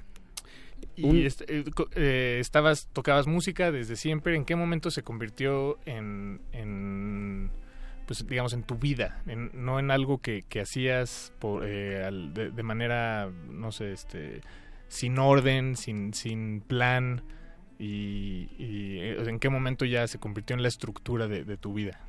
Eh, pues no lo sé, creo que el caos siempre ha estado presente. Y, y eso creo que ha sido la estructura de todo. El caos. El total. azar. El azar y el misterio, siempre amparados bajo el misterio, que es lo único que realmente tenemos. Entonces, no, no, no, Apache. No, perfecto. Eh, ¿O quieres seguir hablando un poco de la historia de Augusto? Es que, bueno, a mí me llama mucho la atención del disco, pues como estos tintes, está, pues es muy pintoresco, igual que la portada. Eh, que nos platicaras un poco como de tus influencias, como rítmicas. Claro que sí, está, está lleno de, Sí, de referencias y lleno de, de imágenes que me gustan mucho. Justamente lo que se buscaba hacer con el disco era generar una, una especie de sensación de entrar a un mercado. Cada canción tiene su, Su universo y tiene su, su pasado que muchas veces no lo sabemos, ni yo mismo lo sé. Pero eh, ahí es donde te digo, está el misterio implícito allí. Es como cuando vas a comprar un- una cháchara o vas a comprar la foto antigua de una pareja que está casada que no sabes quiénes, quiénes son. Pero algo te atrae de eso y, y tú le das un, un nuevo futuro a, ese, a esa nostalgia y ese recuerdo que está que ahí ya está tirado ahí. que no se sabe, no se sabe. Yo, por ejemplo, conseguí una que es una foto que tienen que verla, es una pareja recién casada, pero la cara del la cara del novio no, no está muy No está muy contento.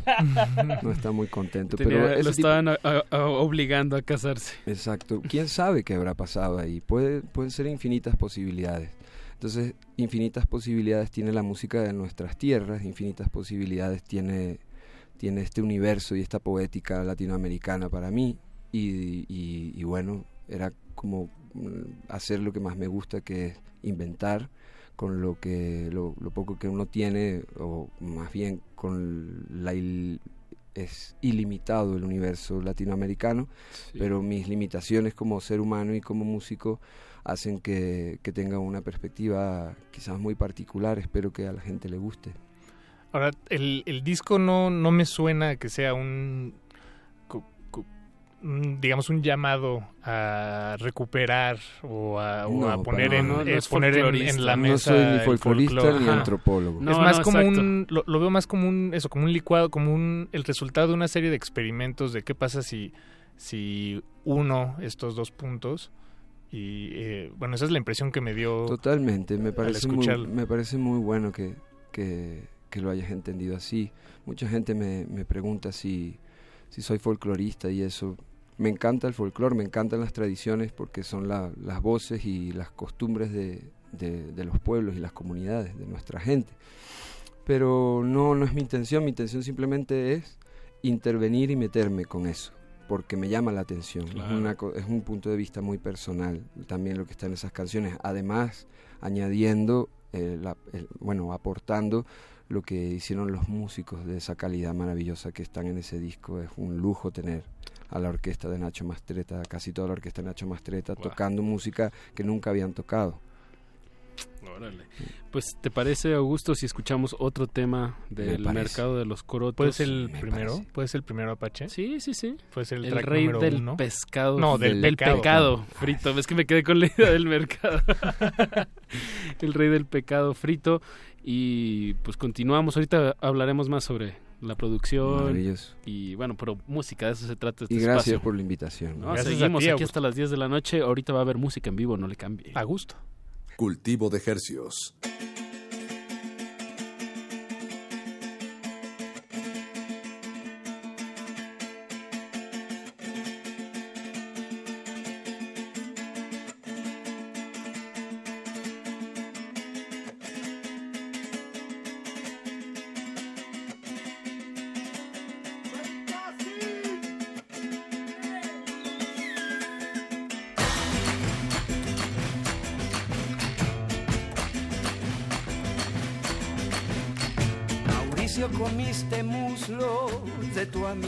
Musulmán. Chamuscao multará a tus mulas por eso. Si torrejas tú querías con aceite de torrión, torno torcido el gorrión, torre alba sin. La sazón tuviste buena, sancionando a los ales. Sansón soltó al carnicero, oh, sincero y sin peluca.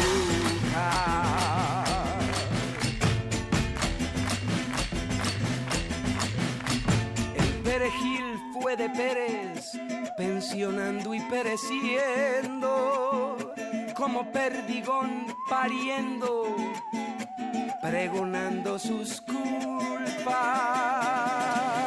Recetario, no rezaste cuando te arrestaron recio y en el restaurante Efesio restiao es este juicio. Freíste a tu compañero mientras Efraín frenaba frente al fervor te celaba. Ah, fregadito tu plato.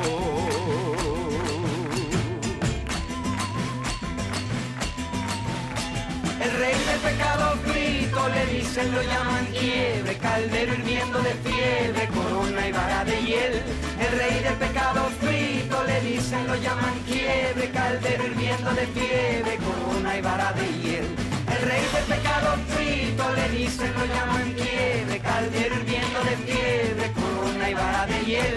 El rey del pecado frito le dicen, lo llaman quiebre, caldero hirviendo de fiebre.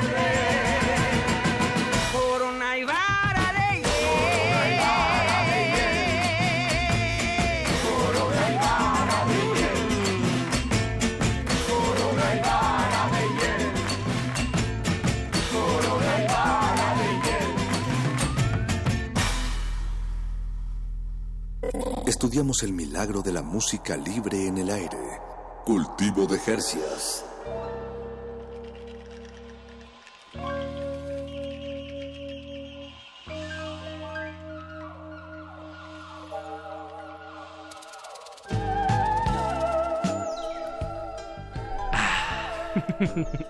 Qué gusto estar transmitiendo en vivo aquí desde Radio Nam.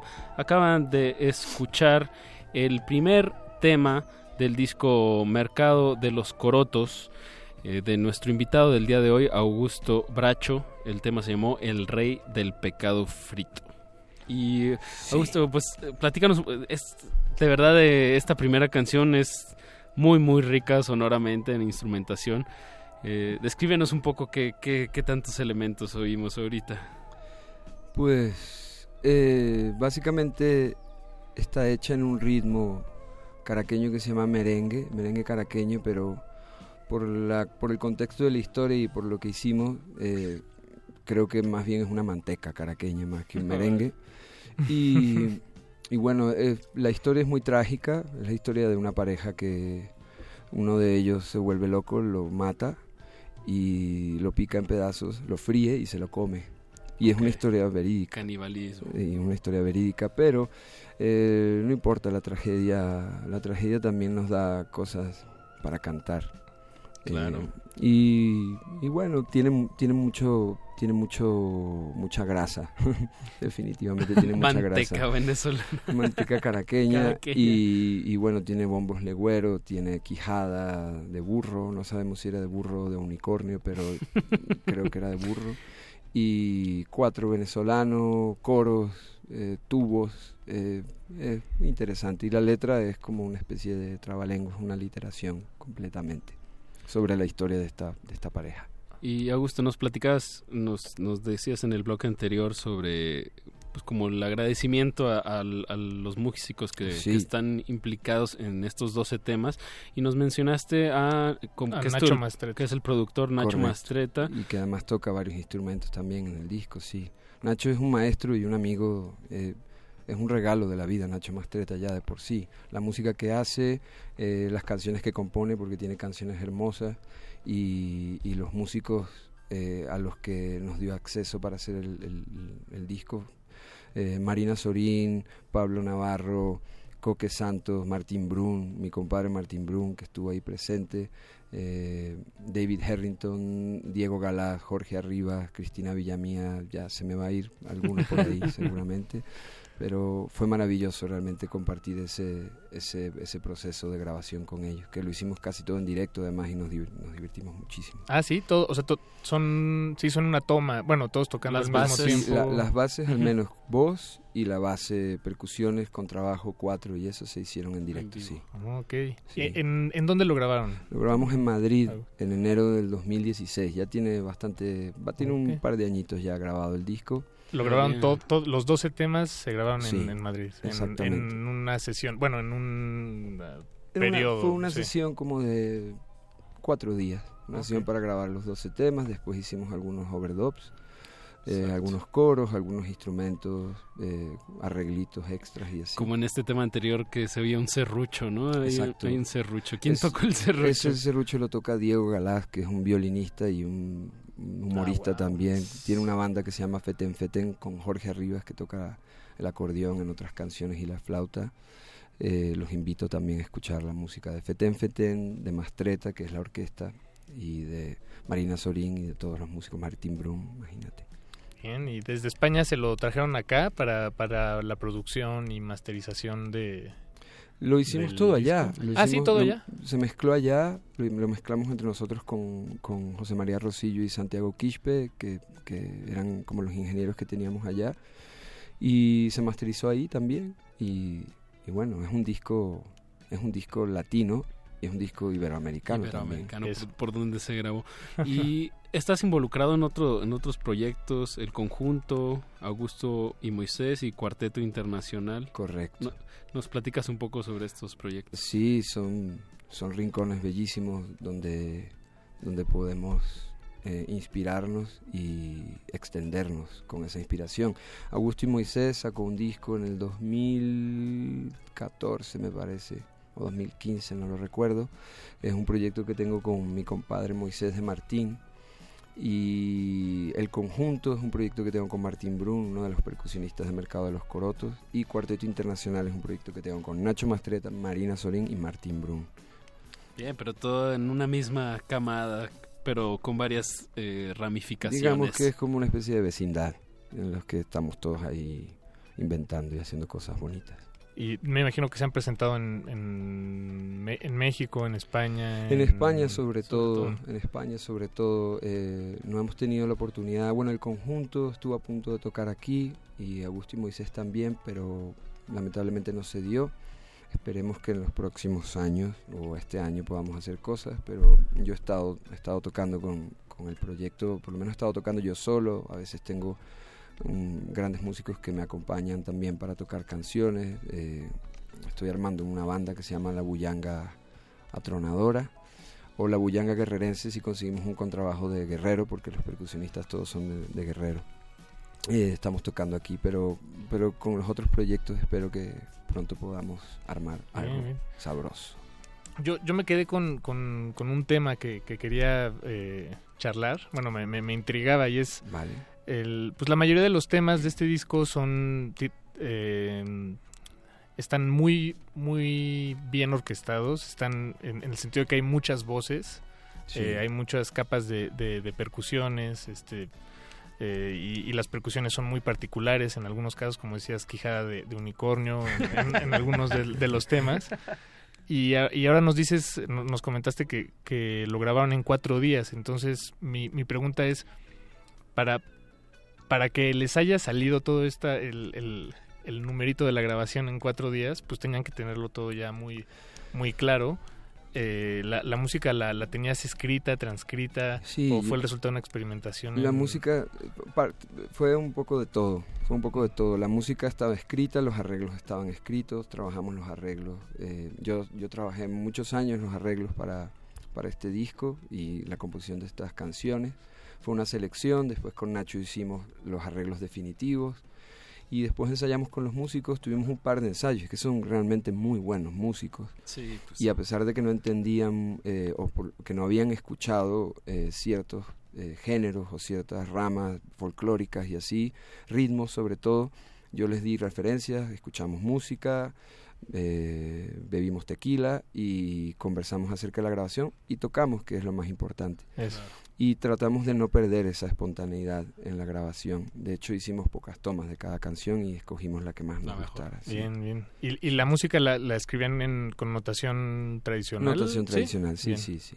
Bien, Sí. para que todos entiendan. Sí, para que todos entiendan y, y vámonos a grabar. Augusto Bracho, ya habías eh, tenido un primer, eh, pues como, pues tu primer material que mostraste que Mm. se llama Primer Acercamiento al Mito. Correcto, ese es un EP que salió en 2014, si no me equivoco. 2014. Sí, pues eh, entonces todo este proceso que nos dices como de preproducción, tuviste esos años, estos añitos de, de estarlo gestando. Sí, ese EP es muy particular, ese EP se grabó ahí eh, en mi casa, en un cuarto de mi casa y eh, bueno, tampoco crean que tengo muchos cuartos, en un cuarto de mi casa. Y, y se grabó todo a través de una portátil, con los micrófonos de la portátil. Nadie puede decir que no es un disco moderno. Bien, exacto, exacto. El, el género de música de, de habitación, ¿no? Bueno, de- Música de portátil. Música de portátil. Augusto, en, en, bueno, todos los temas eh, de del mercado de las de los de los corotos, perdón, em, son composiciones tuyas, excepto unas coplas oaxaqueñas, que es el tema número 3. Sí, Coplas Oaxaqueñas es uno de los temas que más me gustan y además es simplemente intervenir coplas tradicionales de la costa chica de Oaxaca, sacadas de un libro del Colegio de México que se llama Cancionero Mexicano, eh, son tres o cuatro tomos. Eh, yo seleccioné la- únicamente las de la costa chica y las intervine para crear una historia de un renegado, de un tipo que sale y se aventura y le pasan muchas cosas y es una de las cosas más bonitas y está muy inspirada también en la música de en las chilenas, Las chilenas. populares de Pepe Ramos, por ejemplo, que es el rey de las chilenas, que tiene canciones como Pinotepa, bueno, canta canciones Sí, sí, Pinotepa tradicionales. Nacional. Pinotepa, Luego Luego, Alingo Lingo. Eh, y bueno, está muy inspirada, la melodía está muy inspirada en, la, en la, melodía original, tradicional de Pino Tepa. Eso está inspirado ahí y es una maravilla y algún día, algún día iré a, a, a, a bailar con, con la gente. ¿No te has dado la vuelta ahí a no. Guerrero? Bueno, es la, los límites entre Guerrero y Oaxaca. Y bueno, también hay que contextualizar eso. Hay una comunidad afromexicana muy, muy fuerte. Y, y estos ritmos chilenos también se, se rumora mucho. No se sabe bien, pero se, se teoriza que fue una importación de. de de gente que venía literal de Chile, Sí. que iban hacia San Francisco como al Gold Rush a, a buscar oro, de oro. pero muchos ahí se quedaron y miren, pues como que hicieron fiesta y luego de repente ya se hizo ahí un híbrido musical. Sí, es correcto lo que dices. Además, es muy interesante porque la cueca chilena tiene unas particularidades y unas características muy parecidas a la de la chilena oaxaqueña. eh, o a la chilena guerrerense que también está. Hay, hay unos cambios interesantes ahí. Y en el disco, Martín Brun, siendo del sur de Argentina, de Córdoba, eh, metió un bombo legüero y una pandereta haciendo un ritmo parecido al de la cueca. Entonces hay una... Fusión. Hay, un, hay, una, hay como una especie de, de, de- de- eso, fusión. Sí El se le puede licuado llamar que decía fusión. Paco. Está el licuado, ahí está el licuado. ahí Sin está el colar. licuado, Sí, claro, son, colar. son sonoridades que, que jamás hubieran chocado más que en ese momento en particular, ¿no? Bueno, Y- en cuanto a los instrumentos. Y todos tenemos algo algo de cada cosa y nos parecemos en algo en todo el continente, nos parecemos en muchas cosas y eso también es muy importante con el tema de las tradiciones y de la música. Ahora, men- mencionabas un libro del, del Colegio de México, Sí, de donde sacaste sí. los- las, las letras. Sí. ¿Qué, qué te llevó a ese libro? ¿Estabas en... eh, fue, fue una... Pues un encuentro no planeado o más bien estabas en un proceso de, de Fue un regalo, de hecho, fue un Ah, regalo. Fue un regalo de, de- de una pareja que tuve, que quiero mucho. eh, y una- mi amiga, eh. Vanessa, me regaló, me regaló un, un libro de, de canciones, canción, canciones que no son de amor, canciones picantes. y de ahí salió, salieron las, las coplas. Ok, ¿y son Sí. solo las letras o también hay Son- música? no, son puras Ah, coplas. Y, Ok. y es un trabajo como de, antro- de antropología y de etnomusicología. Bueno, etno. Sí, antropología más bien. Te ponen las coplas y te dicen de dónde, de dónde salen. Y te dicen probablemente eh, eh, si hay alguna grabación o si no hay grabación.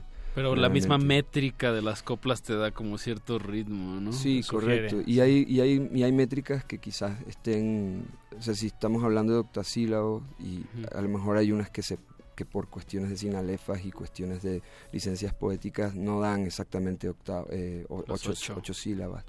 Pero, pero yo intenté intervenirlas y, y buscando quitar palabras como quitando H's y cosas por el estilo, está, está todo como un poquito más correcto porque soy un poco más su clavado con corrección eso. de estilo. Un poco más clavado en eso, pero no- sin quitarle la grasa, por el amor de Dios. Claro, no, no, eh, la grasa, la grasita tiene que estar y la grasita tien- también tiene que estar aquí en las frecuencias de 96.1. Eso. Augusto, eh, no te quiero agarrar en curva porque ahí traes tu guitarra y nos encantaría que pues nos compartas un par, un par de temas.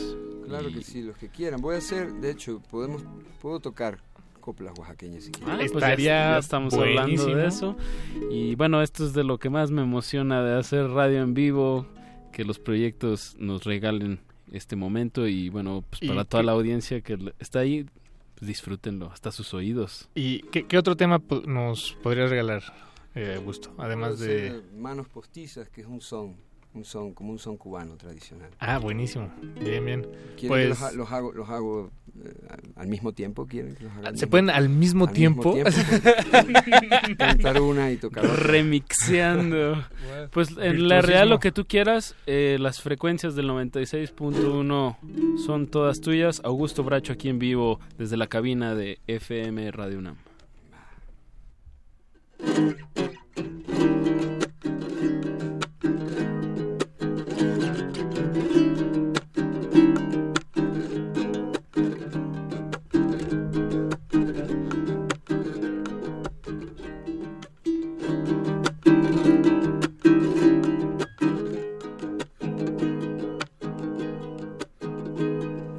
Si se presta mi memoria, cantaré versos modernos y les contaré una historia que ayer salí del infierno. Si se presta mi memoria, cantaré versos modernos y les contaré una historia que ayer salí del infierno. Hoy me coloqué en la gloria para pasar el invierno. Soy el diablo que ha llegado, aunque no me puedan ver. No vengo pidiendo fiado, ni tampoco de comer. No vengo pidiendo fiado, ni tampoco de comer.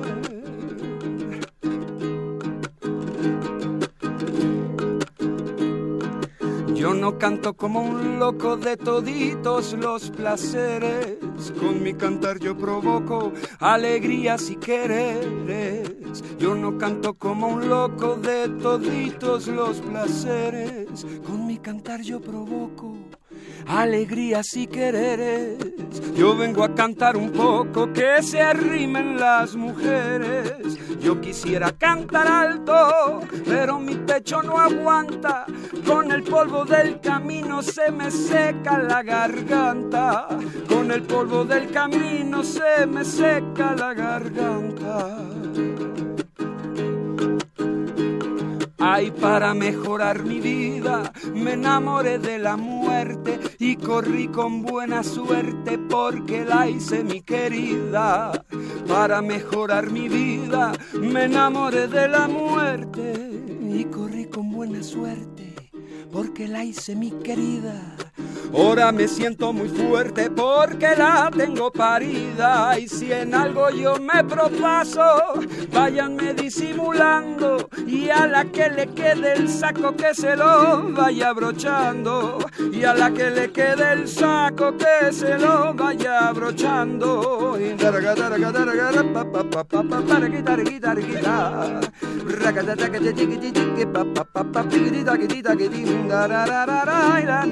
De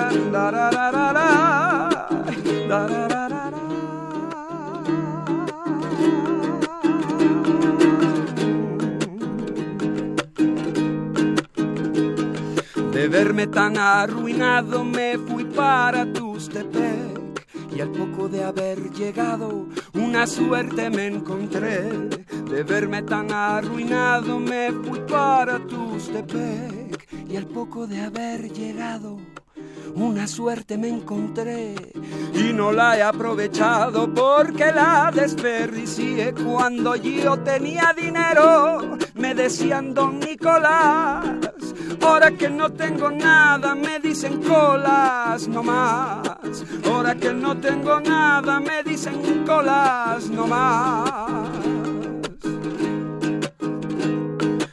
Yo soy torete sin fierro, se los digo con empeño. No hay morena que sea fea ni quetzal que tenga dueño. Yo soy torete sin fierro, se los digo con empeño. No hay morena que sea fea ni quetzal que tenga dueño. Si no sabes, no te metas bajo el cielo oaxaqueño. A esa que salió a bailar, mi corazón la persigue. Ay, díganme cómo se llama, yo pregunto dónde vive. Díganme cómo se llama, yo pregunto dónde vive.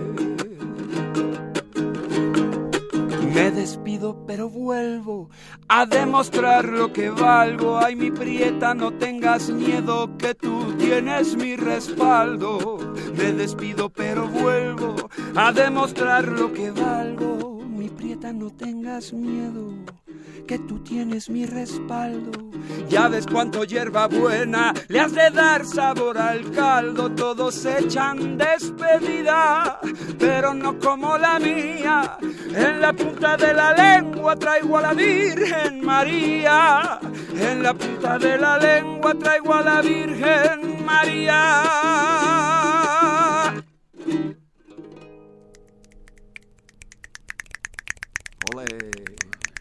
Aplausos radiofónicos. Augusto Bracho, totalmente en vivo aquí en la cabina de FM de Radio UNAM. Eso fueron coplas oaxaqueñas. Correcto. ¿Con qué otro tema nos seguimos de una vez? Nos vamos de la, nos vamos de la costa chica a, a las costas cubanas. Con un tema que se llama Manos Postizas.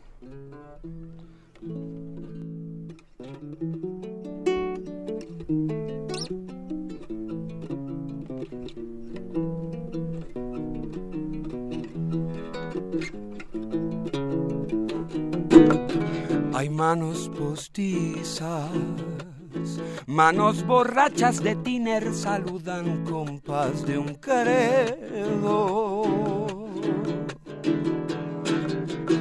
Tiemblan y hechizan, cual fe de cuero y tabaco moliendo valor con miedo. Ay, abandoné los amores Dejé toditas mis cosas por culpas y por favores. Estaba herido de muerte, muerte, ay de esa muerte que frota las más hermosas pitones, animales, bestias libres, con lunares y manchones, los manchones que desprenden manos de errantes ficciones. Ay la la, la la la la la la la la, la, la, la, la.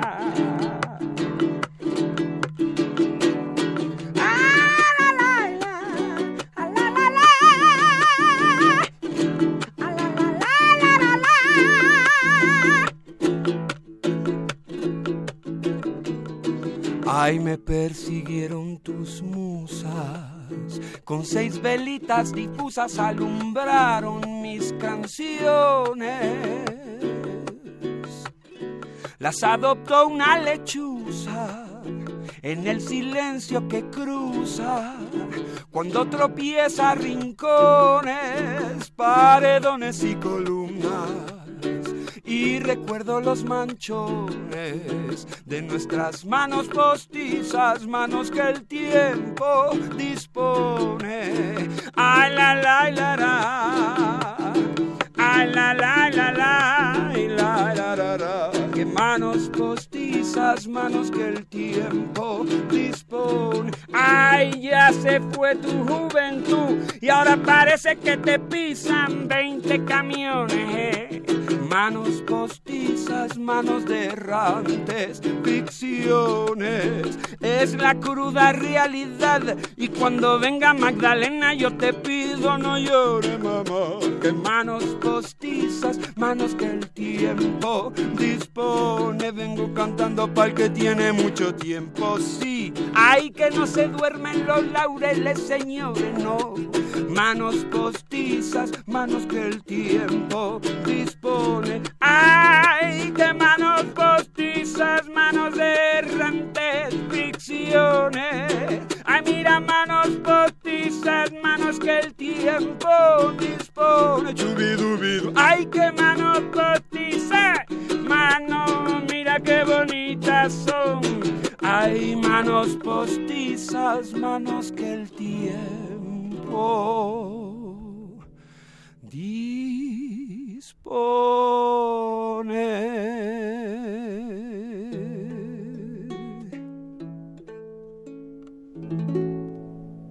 Cultivo de hercios. Wow, wow, wow. Eh, de verdad, muchas, muchas, muchas gracias Augusto Bracho aquí totalmente en vivo con su guitarra. Y qué, qué momento, qué momento, Paquito de Pablo. Eh, eh, ¿Esta última canción también viene en el disco? Esta sí, señor. Manos postizas es la número 5. Es la número 5, bien, bien, bien. Del, del disco también me llamó mucho la atención la 8, la última noche. La última noche. Ah, y de hecho ahorita estamos escuchando una de fondo, ¿no? Vals. Eso. sí, con Marina Sorín en el cello. Ah, bien. De verdad, eh, dense, dense una buena zambullida al mercado de los corotos. Así lo encuentran Augusto Bracho en internet. Eh, ¿Dónde más podemos eh, ver? Digo, está tu página de Bandcamp, pero no sé Está si esté Spotify. en todas las redes- en está- todas las plataformas digitales. sí. Y de cuestión de, de en vivos, como hay, hay fechas, Augusto. Ah, por ahora estamos manteniéndonos eh, con el tema del cantinazo, que lo estamos haciendo, tratando de hacerlo una vez al mes en, en una cantina de la Ciudad de México. Eh, por ahora estamos en el puerto de Veracruz, esperamos hacer el próximo cantinazo el 29 de este mes. Ahí en la Avenida Revolución. Exactamente, en la Frente Avenida Revolución. Eso, Avenida Revolución y Benjamín Franklin, para ser más directos. Platícanos más de este proyecto del Cantinazo. Cantinazo es un proyecto que surge para armar una bohemia y un poco cansados de las amplificaciones y un poco cansados, con mucho respeto de mis amigos los ingenieros de sonido y de las pruebas de sonido. Eh, surge un poco para también brindarle al público una, un- una nueva visita a la cantina, eh, como se solía hacer antes en, en este país maravilloso, donde encontrabas a Tintán con Marcelino cantando en una cantina perfectamente, sin micrófonos. Eh, no queremos queremos ser como Tintán y como Marcelino quizás no llegamos a ese nivel pero eh, al menos queremos cantarle a la gente sin tanto intermediario tecnológico y que la gente se la pase bien y, y bueno somos varios socios. Está Verónica Galicia Edwin Arazo y Ángel Céspedes que me apoyan con el cantinazo. Y hemos tenido artistas maravillosos como David Aguilar, Alex Ferreira y Silvana Estrada que, que, que ha sido realmente un honor que ellos ah, ah, puedan estar en el cantinazo del próximo. Eh, todavía es una sorpresa y está por confirmarse. Y, y bueno, los esperamos por ahí. Bien, ¿cómo, cómo nos podemos en- enterar del Cantinazo? Eh, ¿Lo su- subes en tus redes personales? El cantinazo, sí, en las redes personales y está también un Instagram solo para el cantinazo que se llama el cantinazo de Bracho. Arroba el cantinazo de Bracho. El Cantinazo de Bracho. Pues ahí está para que se enteren y, y vayamos a estas bohemias. El 29, dices. El 29 probablemente se haga esta, sí, o el 29 o el 30, pero está por confirmarse. Esta misma semana vamos a dar detalles. De Pues, Augusto Bracho, se nos está acabando el tiempo. Eh, Augusto Bracho, por cierto, es el nombre de del artista que escuchamos hace unos momentos que nos preguntan en redes sociales, Augusto, que quién, que qué está sonando. Hmm. Eh, pues, Augusto Bracho. Ah, Da- Daniel Martínez, ahí está la respuesta. El mismo, el mismo que viste y calza. Calza. ¿Con qué te gustaría cerrar esta bonita noche de lunes de mayo? Les, da- les daría un abrazo, pero ahora cuando terminemos les voy a dar un abrazo para cerrar la noche. como. Un abrazo. Un abrazo. Y musicalmente, ¿cómo, ¿cómo le damos ese, ese abrazo radiofónico a los oídos de, nues- de la audiencia? Lo dejo, lo dejo en su a su criterio. A mí la, la última noche me, me, me saltó de, de, de esta parte del disco. Pues vámonos con Vamos esa. con la última noche. Y que no sea la última esta. Esta no no será sea. la Muchas última. gracias, muchas gracias, Muchísimas gracias, Augusto Bracho. De verdad, eh, avisa cuando tengas tocadas para hablar, por- para invitar a la gente por teléfono o lo que sea. Aquí está el espacio. Muchas gracias, Apache y Paco. Vamos a vernos pronto, seguro. Seguramente. Segurísimo. Pues bueno, despedamos esta emisión eh, con el tema La Última Noche de Augusto Bracho, de su disco, pues recién salido del horno, El Mercado de los Corotos. Y bueno, que hay que agradecer a Eduardo Luis Hernández Hernández. Eso, Eduardo, gracias. a José de Jesús Silva en la operación técnica de este programa, muchísimas gracias. a Alba Alba, Martínez. Martínez. en continuidad. Albita, gracias. Y a Alberto Benítez Betoques, no me toques, porque por siempre estar en el estamos WhatsApp. eternamente agradecidos con él. Porque está en el WhatsApp, así nomás, con eso. Eh, pues Nos escuchamos el jueves. Exactamente. Eh, nos- quédense en sintonía con en resistencia modulada hasta las 11 de la noche, Radio UNAM hasta el fin de los tiempos y nada más. La última noche se despiden de estos micrófonos Apache o Raspi. Paco de Pablo, gracias. Chao, nos vemos el jueves a las 9. Cultivo de hercios.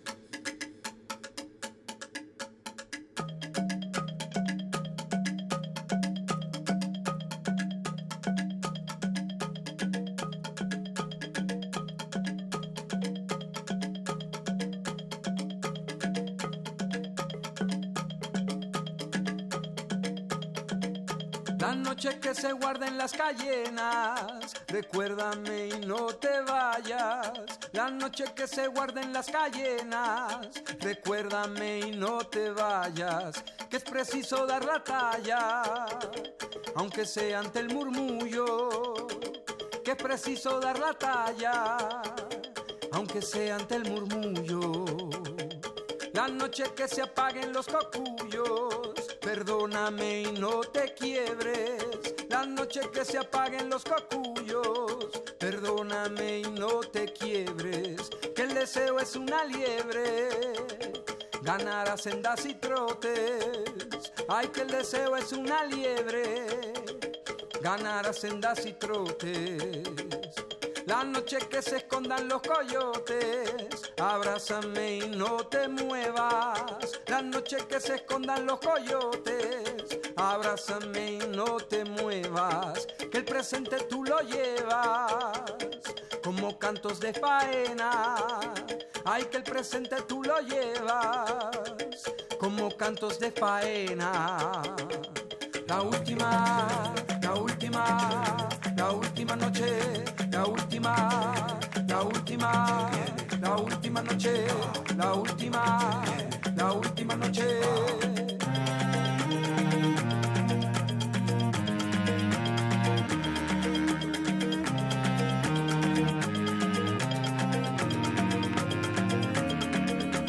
La noche que se guarda en las cayenas, la noche que se apaguen los cocuyos, la noche que se escondan los coyotes, la última noche. Recuérdame y no te vayas, perdóname y no te quiebres, abrázame y no te muevas, la última noche. Que es preciso dar la talla, deseo es una liebre. El invernadero sónico debe cerrar sus puertas. Un procedimiento de rutina. Respira. Vuelve. Cultivo de hercios.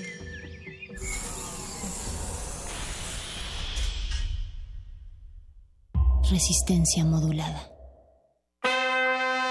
La ciencia que hacemos. La ciencia que necesitas. La ciencia que aporta. La ciencia que somos.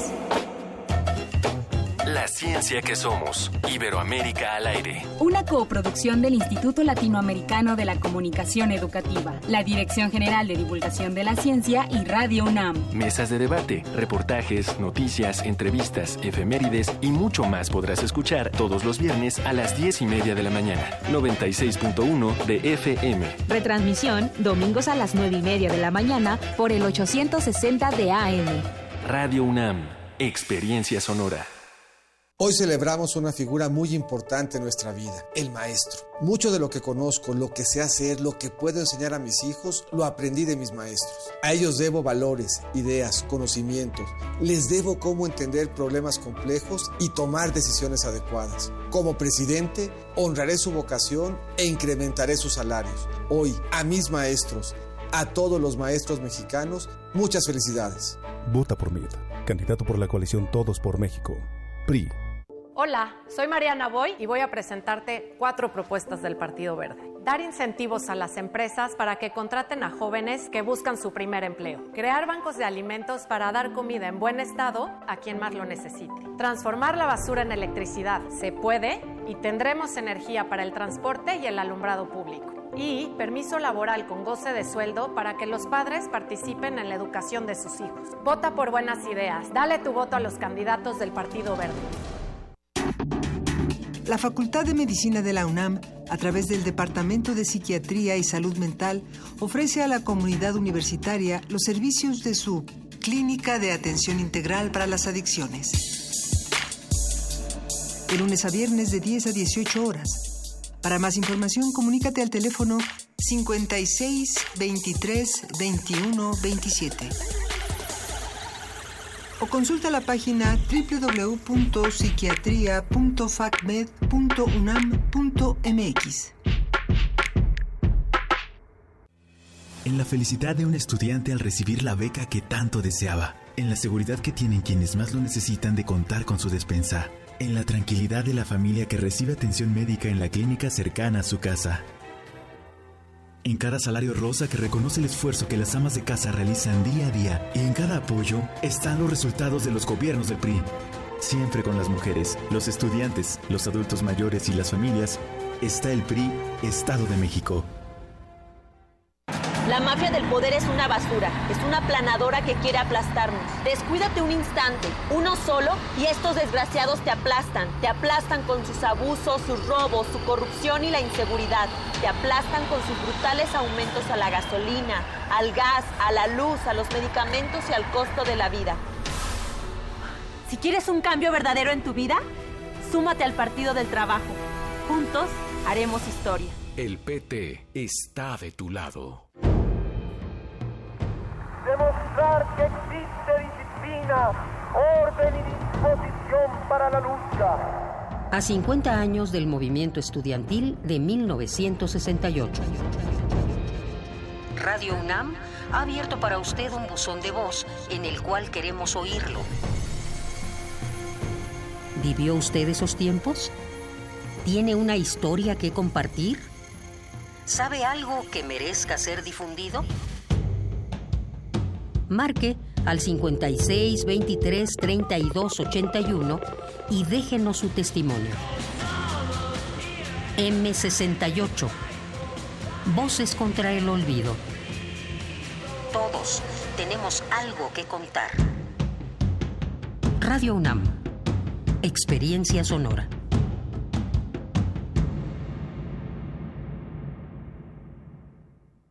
Ricardo Anaya, candidato de la coalición por México al frente. Esta no es una elección más. Está en juego el futuro de toda una generación. Y esta no es una contienda entre dos personas, es una contienda entre dos visiones de país. Te invito a que lo hagamos juntos, los jóvenes con su potencia, los adultos con su experiencia, los niños con su alegría. En este proyecto cabemos todos. Cuando la esperanza se vuelve invencible, la victoria final está asegurada. Lo podemos lograr. PRD. Anaya. Todos al frente marcando el camino, juntos podemos cambiar el destino. Todos al frente marcando el camino, juntos podemos cambiar el destino. Todos al frente derriba ese muro, juntos podemos cambiar el futuro. Anaya, el futuro comienza en el presente. Anaya, juntos, por México al frente. Movimiento Ciudadano.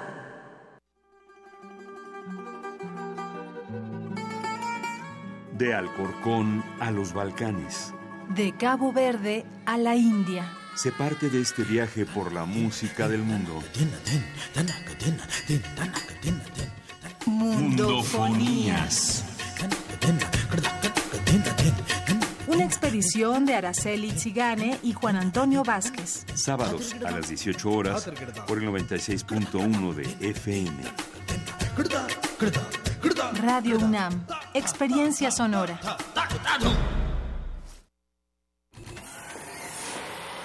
Este espacio se llena con la personalidad de cada quien.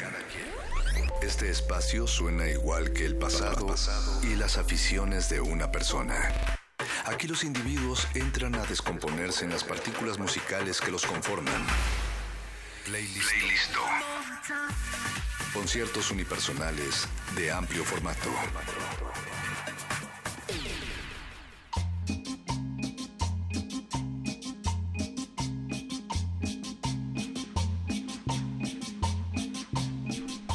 Muy buenas noches a toda la resistencia y al espectro del 96.1 FM de Radio UNAM. Yo soy Iván Toledo e iniciamos con el playlist de esta noche.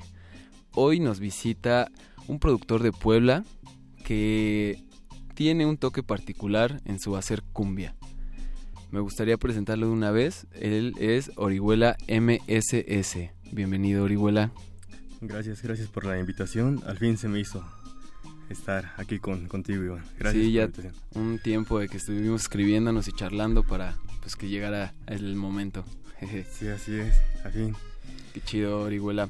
También me gustaría presentar a nuestro equipo de producción. Ahí atrás del gran cristal se encuentra Betoques y José de Jesús Silva en, detrás de los controles. Así que sin más preámbulo, démosle inicio a lo que nos truje a la música.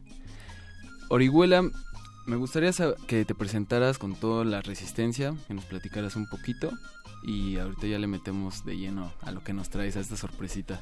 Sí, pues eh, mi nombre es Raúl Orihuela Montes de Oca. Eh, artísticamente me quedé con el apellido paterno, ya que pues mi abuelo era sonidero, eh, Ok. 10 años ya de que ya no está.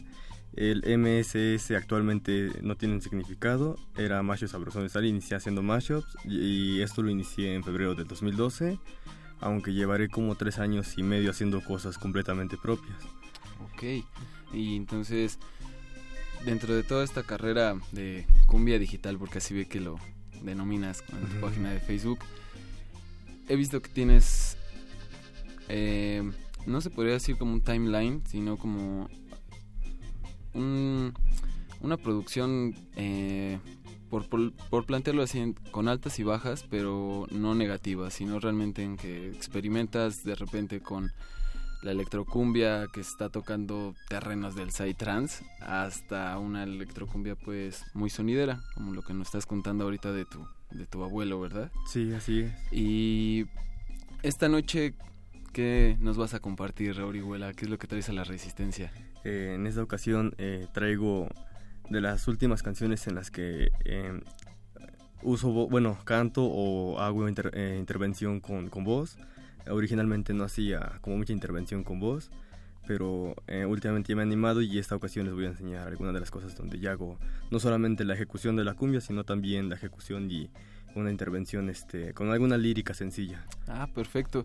Me gustaría introducir también a toda la resistencia al contexto que está aquí en cabina. Este Orihuela trajo su equipo para, como lo que él menciona, tocar en, en vivo aquí su, su música. Y en especial me pone feliz porque ya tenía un año que no veía a Orihuela ni a su música en vivo. Entonces me pone el doblemente feliz poderlo compartir con todos ustedes Resistencia. Y Orihuela, ¿qué es lo que nos traes para aderezar la noche con un poquito de baile y calor, más de lo que ya hace? Eh, de la primera canción que les, que les voy a compartir es una... mm, no es una autobiografía, no es una autobiografía, pero sí es una canción en la que menciono algunas de las peores cosas que he hecho durante la vida. Ok. Esta canción fue un tipo de autorregalo cuando cumplí 24 años. Curiosamente, de verdad fue el único regalo que tuve fue propio y la canción se llama 24 años de decepciones. Ok, ok. eh, este primer bloque de canciones, como Orihuela nos los va a eh, estar tocando aquí en vivo desde la cabina, lo vamos a hacer de cuatro canciones. Así que me gustaría que una vez nos presentaras un poquito ahí de, de lo que va estas otras pistas después de la de 24 años de decepciones. ¿Qué, qué le sigue a ella? Mm, después de 24 años les voy a compartir una canción que se llama Solo Esperar. Esta canción no es eh, de auditoría, bueno, de mi auditoría. En realidad es un cover a una canción que hicieron Los Teles, un grupo muy popular en la ciudad de Puebla, bueno, en el estado. Eh, curiosamente la canción tampoco es original de ellos, es una adaptación de una canción este, de un rapero estadounidense, dato que me, me di cuenta después de como medio año este, y les traigo la interpretación. La canción eh, me gusta mostrarla porque es de las pocas canciones, digamos, bonitas que tengo, hasta cierto grado bonito. Sí, estético, ¿no? Por así plantearlo más o menos. Sí, eh, con una letra más, una, una, una, de las pocas canciones que puedes dedicar de las que hago, dedicar de una buena manera. Este, esa es la, segunda que les voy a, presentar. Eh, enseguida también les voy a, presentar una que se llama mm, esa canción tiene tuvo un poco de... Hubo un dilema por ahí. La canción se llama La cumbia de los ajos. Ok. Esa canción la hice en 2013. Eh, tiene muchísimo efecto y cambio de, ritmos, semitonos y demás. Esta canción no lleva letra. Y el, nombre, pues bueno, es un nombre curioso, ¿no? Sí, sí, sí. Y en, la última canción... Eh, en la última canción aún no estoy seguro de, qué presentarles, la verdad es que... Ok, dejémosla de sorpresa entonces. sí, sí, esta sería la sorpresa. perfecto.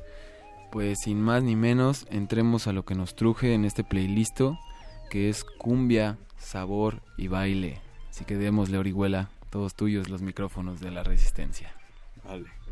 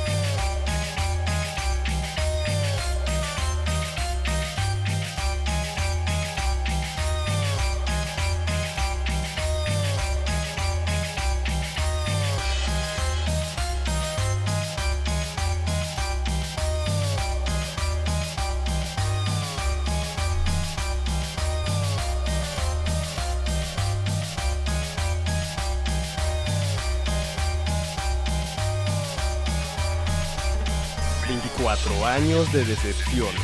Se dice fácil, no lo es, señores. Tienes que esforzarte por tener siempre hueva, faltar a clases y no salir de tu cueva. No es suficiente vivir con tus padres, todas tus novias te aguantan tus arranques. Te corrieron de la seco y luego de la chamba. Tienes carrera trunca y nadie te dice nada.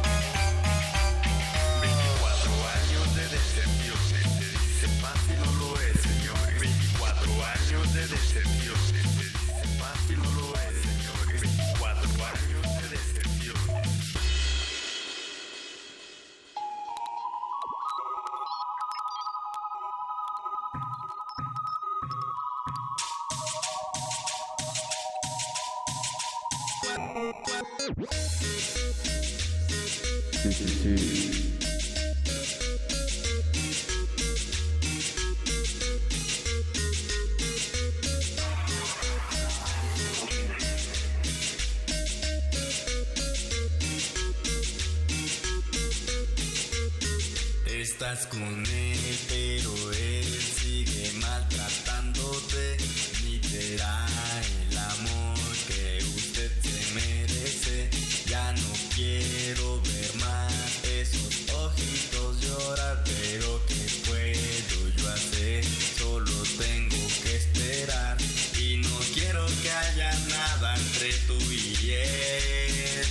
Porque sé que te puedo tragarme, porque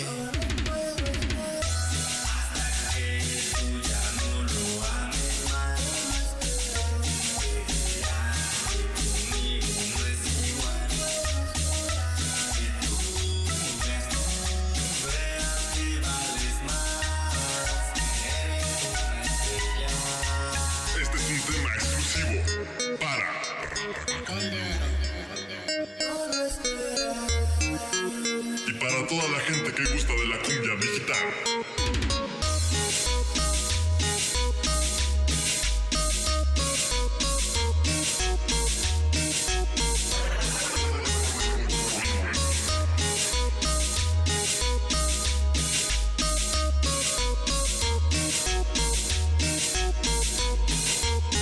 Estás con él,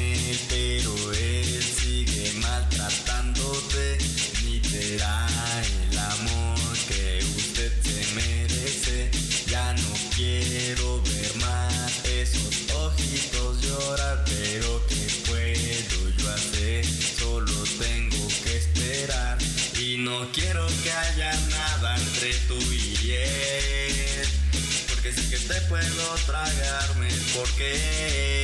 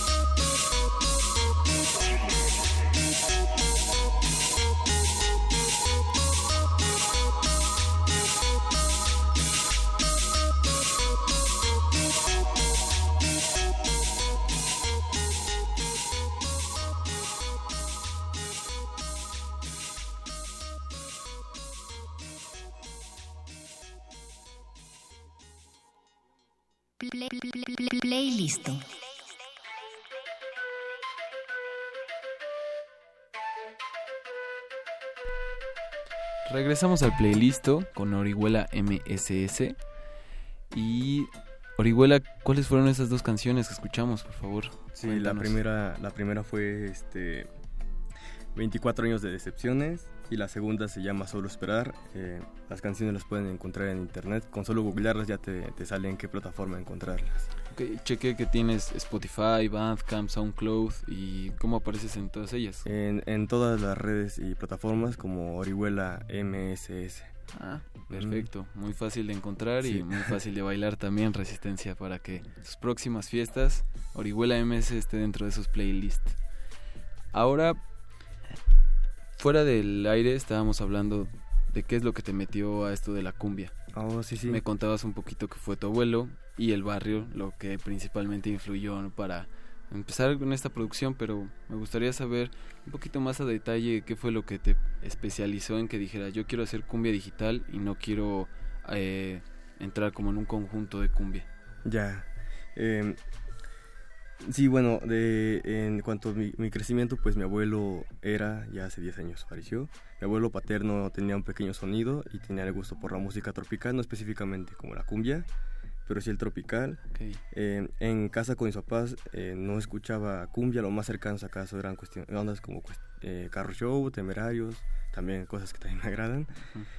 Eh, eso fue por parte de la familia, pero pues la colonia en la que crecí, que es un Infonavit, en el pueblo se llama Malucan, y pues ahí es, eh, digo, es un Infonavit, cuestiones de culturas populares, y la cumbia ahí no hace falta. Y cuando yo iba a la secundaria me di cuenta que me gustaba, pero tenía como el gusto culposo, lo omití durante un buen tiempo, y pasando unos cuatro años va a Liguagua, Puebla, toca en una fiesta en un espacio en el centro, y toca una canción que es la de Alma de Acero, de... No recuerdo si es Jaguarú, no Ajá. recuerdo. Pero en una versión con este... Drum and Bass. Y me inquietó, me acerqué y le dije, oye, este, ¿qué onda con esto? Me dio su SoundCloud, empecé a buscar canciones. Y entonces dije, bueno, traigo el gusto ya de hace mucho tiempo y, y tal vez esto sea como el pretexto para decir, sí, sí me gusta la cumbia, ¿no? Y ya empecé a seleccionar canciones, luego empecé a hacer mashups porque conocí el mashup cuando estaba como en tendencia y pues bueno ya sabes la curiosidad de repente te lleva a querer no entonces no, no coleccionar sino entonces tú crear tu, tus cosas.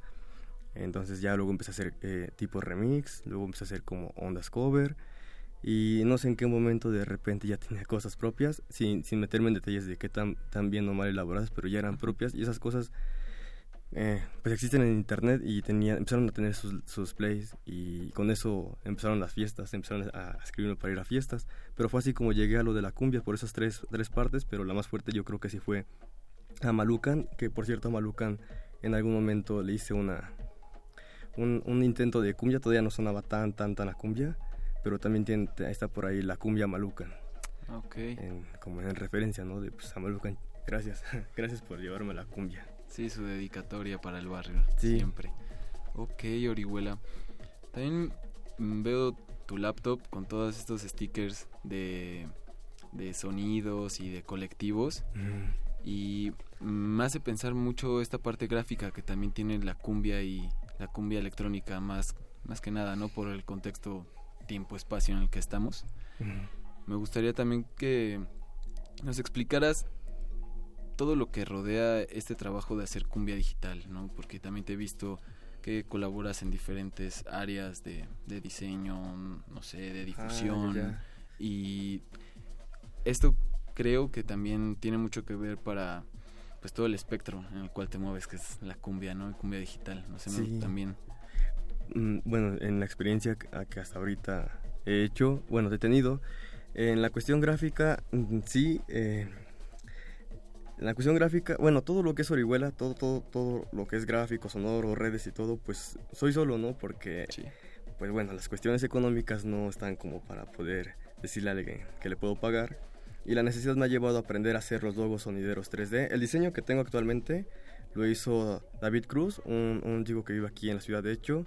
Okay. Eh, fue muy popular, mucha, mucha gente le pidió un logo, pero eh, creo que yo me pasé un poco de exigente, pero la exigencia valió la pena y y él lo entendió porque el resultado fue, fue, fue muy bueno. El logo que tengo actualmente es del, de, eh, influenciado en, en Polymars, en algunos trazos, porque el, el, logo del Poly pues es el punto de partida de los logos sonideros, este, aunque el Poly no es un sonidero. Y bueno, ya que tengo este logo, que es el tercero y hasta ahorita el, el que está en, en, en turno, eh, aprendo a hacer los logos 3D, los logos que vemos a veces en los, en los videos de sonideros o los que ellos mismos proyectan en las pantallas y bueno, me encargo de hacer toda esta parte gráfica eh, en relación de lo, de lo, que yo hago. Incluso eh, hace tres días también me di cuenta que durante un tiempo estuve como con un anonimato en internet, o sea, el rostro casi nunca lo mostré. Y, eh, y me, me, invitaron a hacer una, una, una, transmisión en vivo. Y durante, durante la transmisión me di cuenta que había terminado ese, esa parte de Orihuela del, del, del intento de anonimato. Bueno, no un intento, pero el anonimato sin intento, mejor dicho porque ya estaba mi rostro en internet, ¿no? O sea, fue en medio fue como de, ah, ya rompió, ¿no? Ya, ya sí. van a saber cómo soy. Bueno, no está mal, pero me gustaba esta parte de que no supieran quién era, porque seguido me decían, no, oye, ¿por qué el rostro no se ve?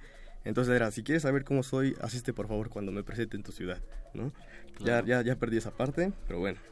Pero eh, eso es a lo que quería llegar, que creo que la cumbia no se no termina cuando termina la canción, ¿no? Realmente está en todo esta conceptualización de la imagen, del performance que llevas como artista y que podría darse por hecho muchas cosas por el, el tiempo que ha estado la cumbia en nuestro mundo, pero es un trabajo redondo.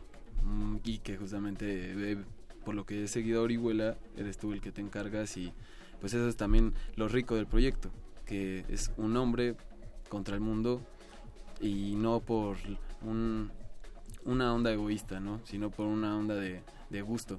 Sí, sí, sí, pues eh, si la respuesta al, saber por qué es que estoy solo y yo hago todo solo es porque mm, si involucro a alguien más, yo, espera, yo, yo espero que cuando involucre a alguien más para que me ayude en cuestiones varias, pueda, pueda darle un pago por su trabajo, porque es un trabajo y ahorita no, no estoy en condición. Por eso decía, la necesidad me llevó a aprender a hacer las cosas que yo quería pagarle a alguien y que no pude pagarle. Este, y por eso es que estoy solo también en algún momento. Bueno, desde hace un tiempo estoy viendo ya la, la posibilidad de poder ofrecer la, la, la opción del folk band. Eh, pero también es otra cuestión, ¿no? O sea, volver a, los, a la cuestión de los números, etcétera.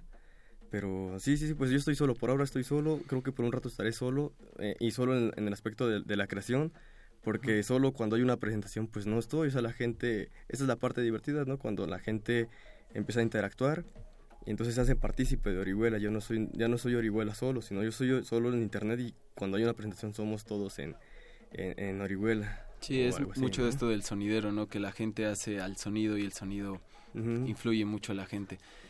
Eh, también he escuchado muchas colaboraciones que tienes con el 14 y diferentes artistas. Sí, sí, sí. pero ahorita ya me gustaría que entráramos al terreno de la música de nuevo, en que nos presentaras otras piececitas, las que tú gustes. ¿Con cuáles eh, iríamos? Orihuela, tú preséntanos aquí para entrar de lleno. Eh, la tercera canción que les voy a mostrar ahorita es Cumbia de los Ajos. Es una canción tal vez no muy bailable, pero es una canción bastante curiosa. Eh, no lleva letra, entonces más bien es como de tener atención en los pequeños Reflexión en cada sonido, resistencia. Tiene un mensaje subliminal por ahí escondido. Y continuamos con la segunda canción que es... La cumbia de los ajos. Ok. Esta es resistencia modulada, play listo. Así que quédense, todavía falta más.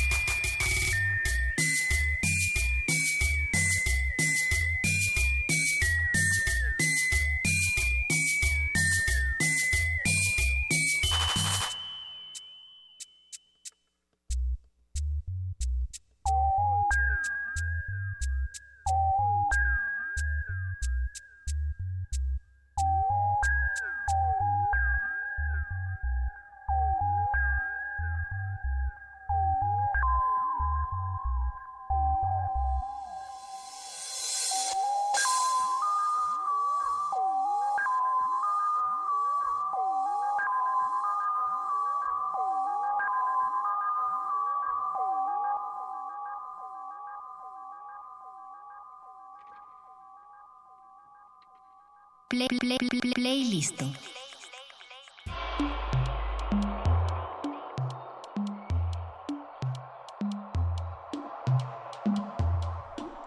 Esto es Playlisto de resistencia modulada por Radio UNAM 96.1 de FM. Yo soy Iván Toledo, para los que nos están sintonizando apenas, y hoy nos acompaña Orihuela MSS desde Puebla de Zaragoza. Esto que escuchamos eh, se llamó Orihuela, ¿cómo se llamaron? Eh, la primera se llamó Cumbia de los Ajos. Eh, en, este, en esta ocasión hice un pequeño acto de live, entonces enseguida hice el cambio hacia Loma Bestia. esta segunda, porque la, la, cuarta canción era sorpresa, entonces voy a decir qué fue de esta. Ah, la cuarta canción se llama Loma Bestia porque hay, una, hay una ruta o sea, en transporte colectivo en Puebla que se llama Loma Bella pero es de las rutas que más se manejan. Sin embargo, siempre te salva cuando llevas prisa. Mm. Y hace dos, tres años yo trabajé eh, en un call center, situación de universitario, y esa ruta me dejaba justo enfrente. Y en alguna ocasión este, estaba muy cansado y muchas veces solamente me voy imaginando melodías, no sé por qué, no, no es como que lo planeé. Y se me ocurrió esa melodía, pero era una melodía como muy aguda. Y la, la cuestión era que eh, iba sobre Loma Bestia, iba con una cuestión de estrés, una cuestión también de prisa y de repente todo era como que muy molesto y los oídos agudos suelen ser muy molestos. Entonces la melodía sale de ahí y lo agudo sale de, de intento de interpretación de, de, la situación del momento. Así se llama, por eso así se llama la canción Loma Bestia. Ok, me gustaría que nos contaras un poquito de tu proceso de creación, porque por lo que ahorita nos mencionas, tiene mucho que ver esto con el día a día y situaciones en particular también, porque estos nombres, Loma Bestia, la cumbia de los ajos, tienen creo que algo que envuelven y que guardan, que tiene ahí un sazón especial, no sé. Sí, sí, sí. Eh, normalmente todas las canciones que hago eh, tienen, tienen, sí, como todas, tienen su razón, pero la mayoría son interpretaciones de situaciones que paso. Eh, de entrada, pues sí me parece importante mencionar que Orihuela pues era un, un modo en que concentraba, en donde centraba mis enojos y tristezas em, por situaciones que pasé hace ya unos años y me ha funcionado hasta la fecha, aún, aún lo es. Tal vez ya no soy tan frecuente como en algún momento, pero aún lo es. Y cada canción tiene una razón, ¿no? Por ejemplo, Loma Bestia, pues fue sobre transporte y de repente mi manera de distraerme que iba rápido, porque sí te genera miedo, o sea, el hecho de que vaya rápido sí te da miedo y pues era mi, mi, modo de distraerme, pero por ejemplo, eh, Solo Esperar, Solo Esperar es un cover, pero la canción fue... Eh, la escuché en algún momento muy casual, o sea, fue, fue casual que escuchara esa canción y, el día, al día siguiente empecé a hacerla y en, un día ya tenía la canción. Digo, tampoco fue complicado porque realmente fue como replicar otra canción, pero pues con, con los elementos que yo utilizo. Y por ejemplo, la primera que fue 24 años de decepciones, como ya había comentado, fue un autorregalo, pero esa, esa canción, por ejemplo, es algo... Esa canción me gusta mucho porque menciono cosas que de verdad hice, hice y, que y que mis padres dijeron que estaban mal, como el hecho de que de repente me corrieran de la secu, o, y que después me corrieron ya de la secu sino de un trabajo. Que mm, en lo personal vivir con mis papás hasta los 25 fue no me gusta, pero ya bueno, ya me aparté, ya no cumplo esa regla, ese, ese punto de la canción. Pero eh, se me hace muy curioso y no me di cuenta hasta hace poco que cómo es que pueden bailar una canción que habla de, de, mis, de lo que alguien puede entender como mis, este, mis fracasos. Exacto. Y bueno, en relación a las demás canciones, pues sí, también tienen su, su razón. Tengo una canción que se llama Cumbia para mi abuelo, que pues la hice una vez en su casa, mientras todos estaban en la feria del pueblo, yo no quise salir y se me ocurrió hacerla y ahí está. Casualmente es la canción con más plays en SoundCloud. Y este... Y casi siempre son melodías que se me ocurren, las grabo en la calle porque voy en la calle y cuando llego a casa trato de pasarlas. A veces no las grabo a veces las grabo y nunca las llevo, etcétera. Siempre es estando en la cotidianidad. Sí, es de algo muy, más natural donde buscas eh, esta, eh, no inspiración, sino estos elementos que pues construyan el discurso sonoro, ¿no? Mm, eh, es, es creo que al revés. De repente más bien estoy pasando la situación y se me ocurre algo. Antes intentaba hacer que lo que pasaba lo trataba de llevar a, a las canciones como 24 años, así fue. Sí.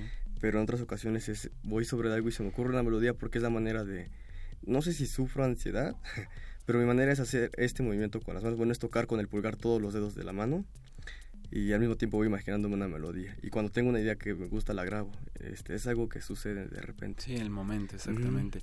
Y algo que también mencionabas era de estas ferias de pueblo. Me gustaría saber un poquito del contexto de la cumbia, no sé, del sonidero, de cómo tú viviste también esto que decías de que el barrio, cómo te influyó, ¿no? O sea, cómo es allá en Puebla. yo nunca he ido a un sonidero allá en Puebla y me gustaría que nos empaparas un poquito de eso que, que también es lo que te ha formado. Sí, bueno, en el sonidero, por ejemplo, eh, mis papás, como les comentaba, no, no tiene ningún, no son, son muy ajenos a la cumbia, sobre todo a la cumbia sonidera. Eh, nunca fui a un sonidero con ellos, yo fui a un sonidero hasta después por curiosidad eh, todo, todo muy bien, pero cuando yo era niño veía muchas bardas con logos sonideros, cosa que de repente yo no entendía. El, la colonia de Amalucan pues tuvo mucho que ver porque son, son edificios Infonavit, entonces de repente, aunque tú no quisieras, escuchabas cumbias en los departamentos, cumbias en las rutas o cumbias en los puestos de, de discos.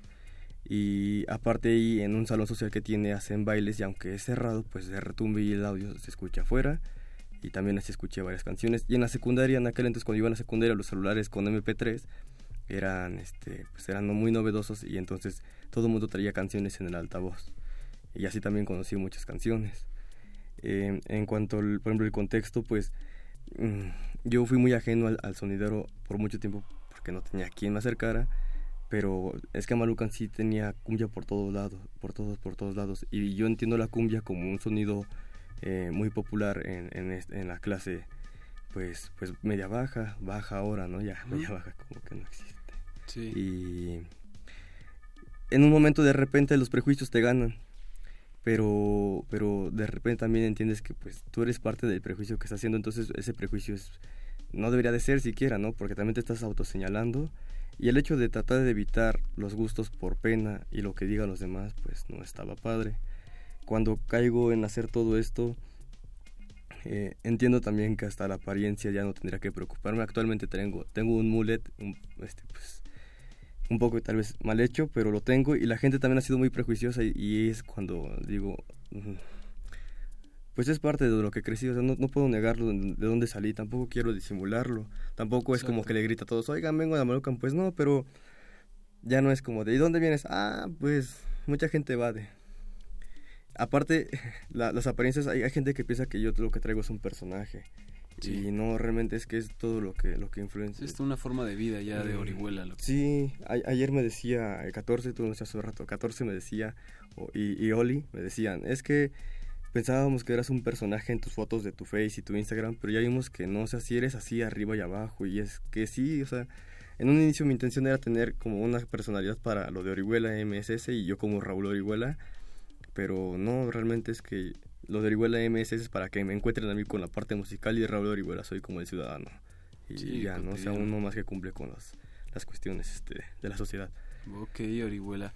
Me gustaría mucho que entráramos otro pequeño bloque de canciones en el cual ahí nos presentes algo eh, nuevo o no sé qué es lo que traigas. ¿Qué es lo que ahorita te traes en mente? A ver. Eh, en mente, bueno, en mente hay varias cosas. Ahorita mm, les, les podría enseñar algún avance, pero de pronto les voy a enseñar algo de lo reciente que ya está en la red. Perfecto. Hace eh, el 17 de febrero salió con Rebajado MX, eh, un colectivo y, y sello de Nuevo León. Saludo a los de Rebajado. Un saludo a Rebajado Henry, Jorge. Eso. Este, yo fui a tocar y sobre la marcha salió que me dijo que si no quiere sacar otra canción porque ya he sacado una con ellos. Y, y, acepté. La cuestión aquí era que no tenía ningún proyecto, pensaba yo. Yo le enseñé todo lo que tenía guardado ya de, de meses y él eh, le gustó una. Y me dijo, esta tal vez deberías de, de moverle, deberías hacerle algo para ver si te gusta más. Y sí, ese día me la pasé encerrado en su estudio, él de repente me apoyaba y salió con rebajado ese, ese mismo día de la fiesta, justamente una hora antes de que iniciara la fiesta la publicó y el, el, el compilado, por llamarlo de un modo, se llamó Sin Jeta pero con Jeta, si lo pueden buscar en Google. Se llamó así porque, pues, justamente lo que decía, o sea, yo no mostraba la cara en, en- en las redes, pero él sabía que yo tenía un Jetta, que recién compré un Jetta viejito. Entonces me decía, ah, pues mira, sin Jetta, pero con Jetta. Sí, ese Y juego de dije, "Sí". palabras Sí. hizo el perfect match. Y luego la canción, pues, no tenía ningún nombre en el proyecto, entonces eh, de repente dice la suda y dice, bueno, y la intención fue, le dije, bueno, que se quede la suda. ¿Por qué? Dije, pues porque lo dice, pero la- ya después, lo de, o sea, la, la razón es que mm, dice la baila y luego la suda, pero nadie te dice, vamos a sudar al baile. Entonces, pues la suda, entonces dije, bueno, una manera diferente de decir, este, pues que la, la están disfrutando. Sí, aparte es como un modismo también eso de la suda. Entonces, Sí. ahorita como que ahí hice la relación también. Sí, sí, hay, hay, varias, hay varias cuestiones de, de los modismos. Aunque la verdad, lo del modismo de la suda, este, no lo tuve presente en el momento. pero bueno, fue por esa parte. Esa es una de las canciones que, que traigo ahorita. Y pues de paso, hablando de rebajado, les, les, les enseñaré la canción anterior. Este, al final de la canción les voy a decir cómo se llama esa. Ok, Este, perfecto, qué bueno que se queda así en sorpresa para toda la resistencia se queda aquí con nosotros. Pues entremos a lo que sí, nos gusta, la, la- música Orihuela. La suda, la suda para todos, para todos ustedes. Eso, esto es playlist de resistencia modulada, quédense.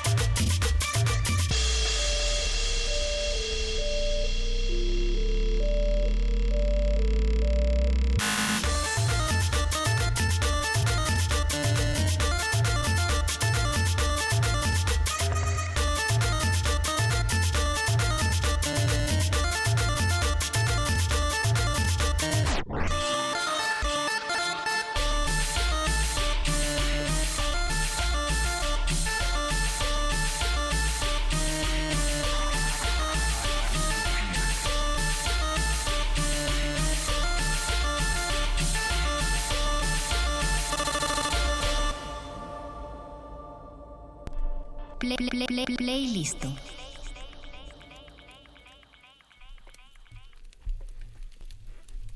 Orihuela MSS nos acompaña esta noche en la cabina de Radio UNAM en Playlisto y es un honor poder escuchar y aguantarme las ganas de querer ponerme a bailar aquí es algo muy difícil. Así que Orihuela, me gustaría ya ir cerrando esta entrevista contigo y que nos platicaras un poquito de qué onda con tus discos, con quién has participado, en qué sellos o con qué otros artistas has tenido alguna colaboración. Sí, ah, vaya, bueno, han sido varias colaboraciones. Ahora que lo pienso, sí han sido varias, pero las que de las que recuerdo de manera inmediata es con, con el 14, cuando todavía el 14, bueno, no ha muerto, pero cuando era más activo, eh, hicimos una reversión de, o un, o un remix de Jesucristo, que no recuerdo quién la canta, pero la hicimos porque cuando salió Zaratustra de, de Changorama en un Boiler Room, tocó un edit sencillo y cuando él muere, ah, cuando estaba el Boiler Room, estábamos viendo en línea y estábamos chateando, y dice, este ese día está sencillo, así, deberíamos hacer uno. Y sí, sí, sí, ya sabes, cuando dices que sí, pero que eso no sucede. Cuando muere Zaratustra decimos, ahora sí vamos a hacer la, la rola, y no por la rola en sí, sino porque pues dijimos cuando Zaratustra estaba vivo y pues ya no la escuchó, ¿no? Pero pues aquí está. Entonces hicimos una onda tipo tribal y un poquillo de unos, hay unos golpes tipo trap con esa rola. También eh, con Henry, Henry de Rebajado, de las últimas cosas que, de, una de las cosas que hice con, con Rebajado fue con Henry directamente y fue una que se llama Cumbión Perrón. En Cumbión Perrón este, usé, bueno, usamos unos loops de sonido samurai, un sonido de allá de Puebla.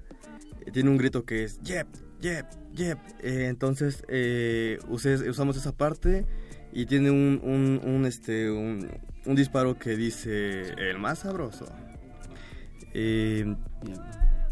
y bueno, eso es lo que usamos para samplear.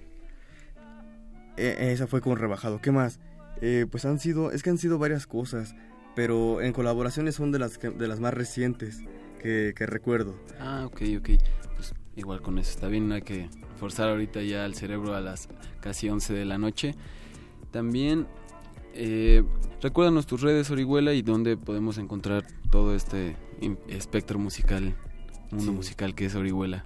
Eh, estoy en, en SoundCloud, en, SoundCloud, en Spotify, en iTunes, en Bandcamp, en YouTube, todas las como las más populares que tenemos, en todas como Orihuela MSS, igual que en las redes, de redes pues solo uso el Face, el Insta, un poquito el Twitter, este, sí, pues nada más.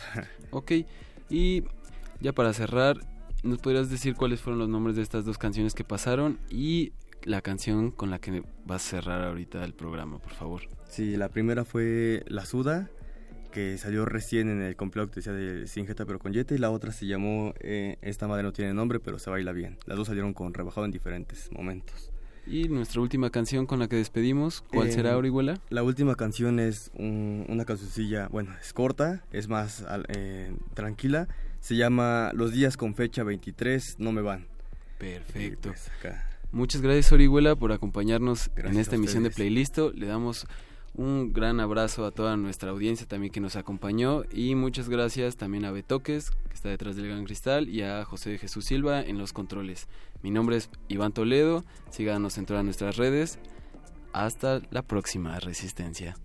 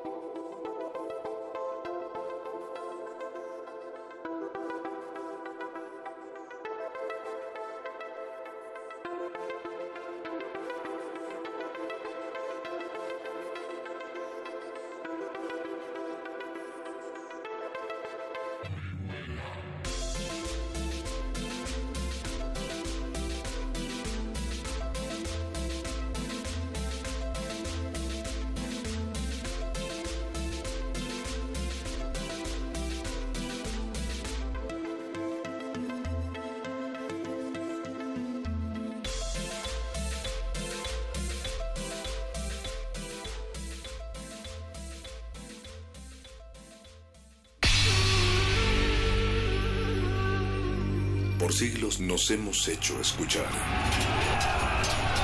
Nacimos como parte de esa inmensa mayoría. Hablar, Escuchar. debatir, proponer, cuestionar. Está en nuestra naturaleza. Seamos instrumentos de conciencia de nuestro pueblo. Usamos el sonido porque atraviesa obstáculos. Muros, fronteras. Nosotros somos la resistencia.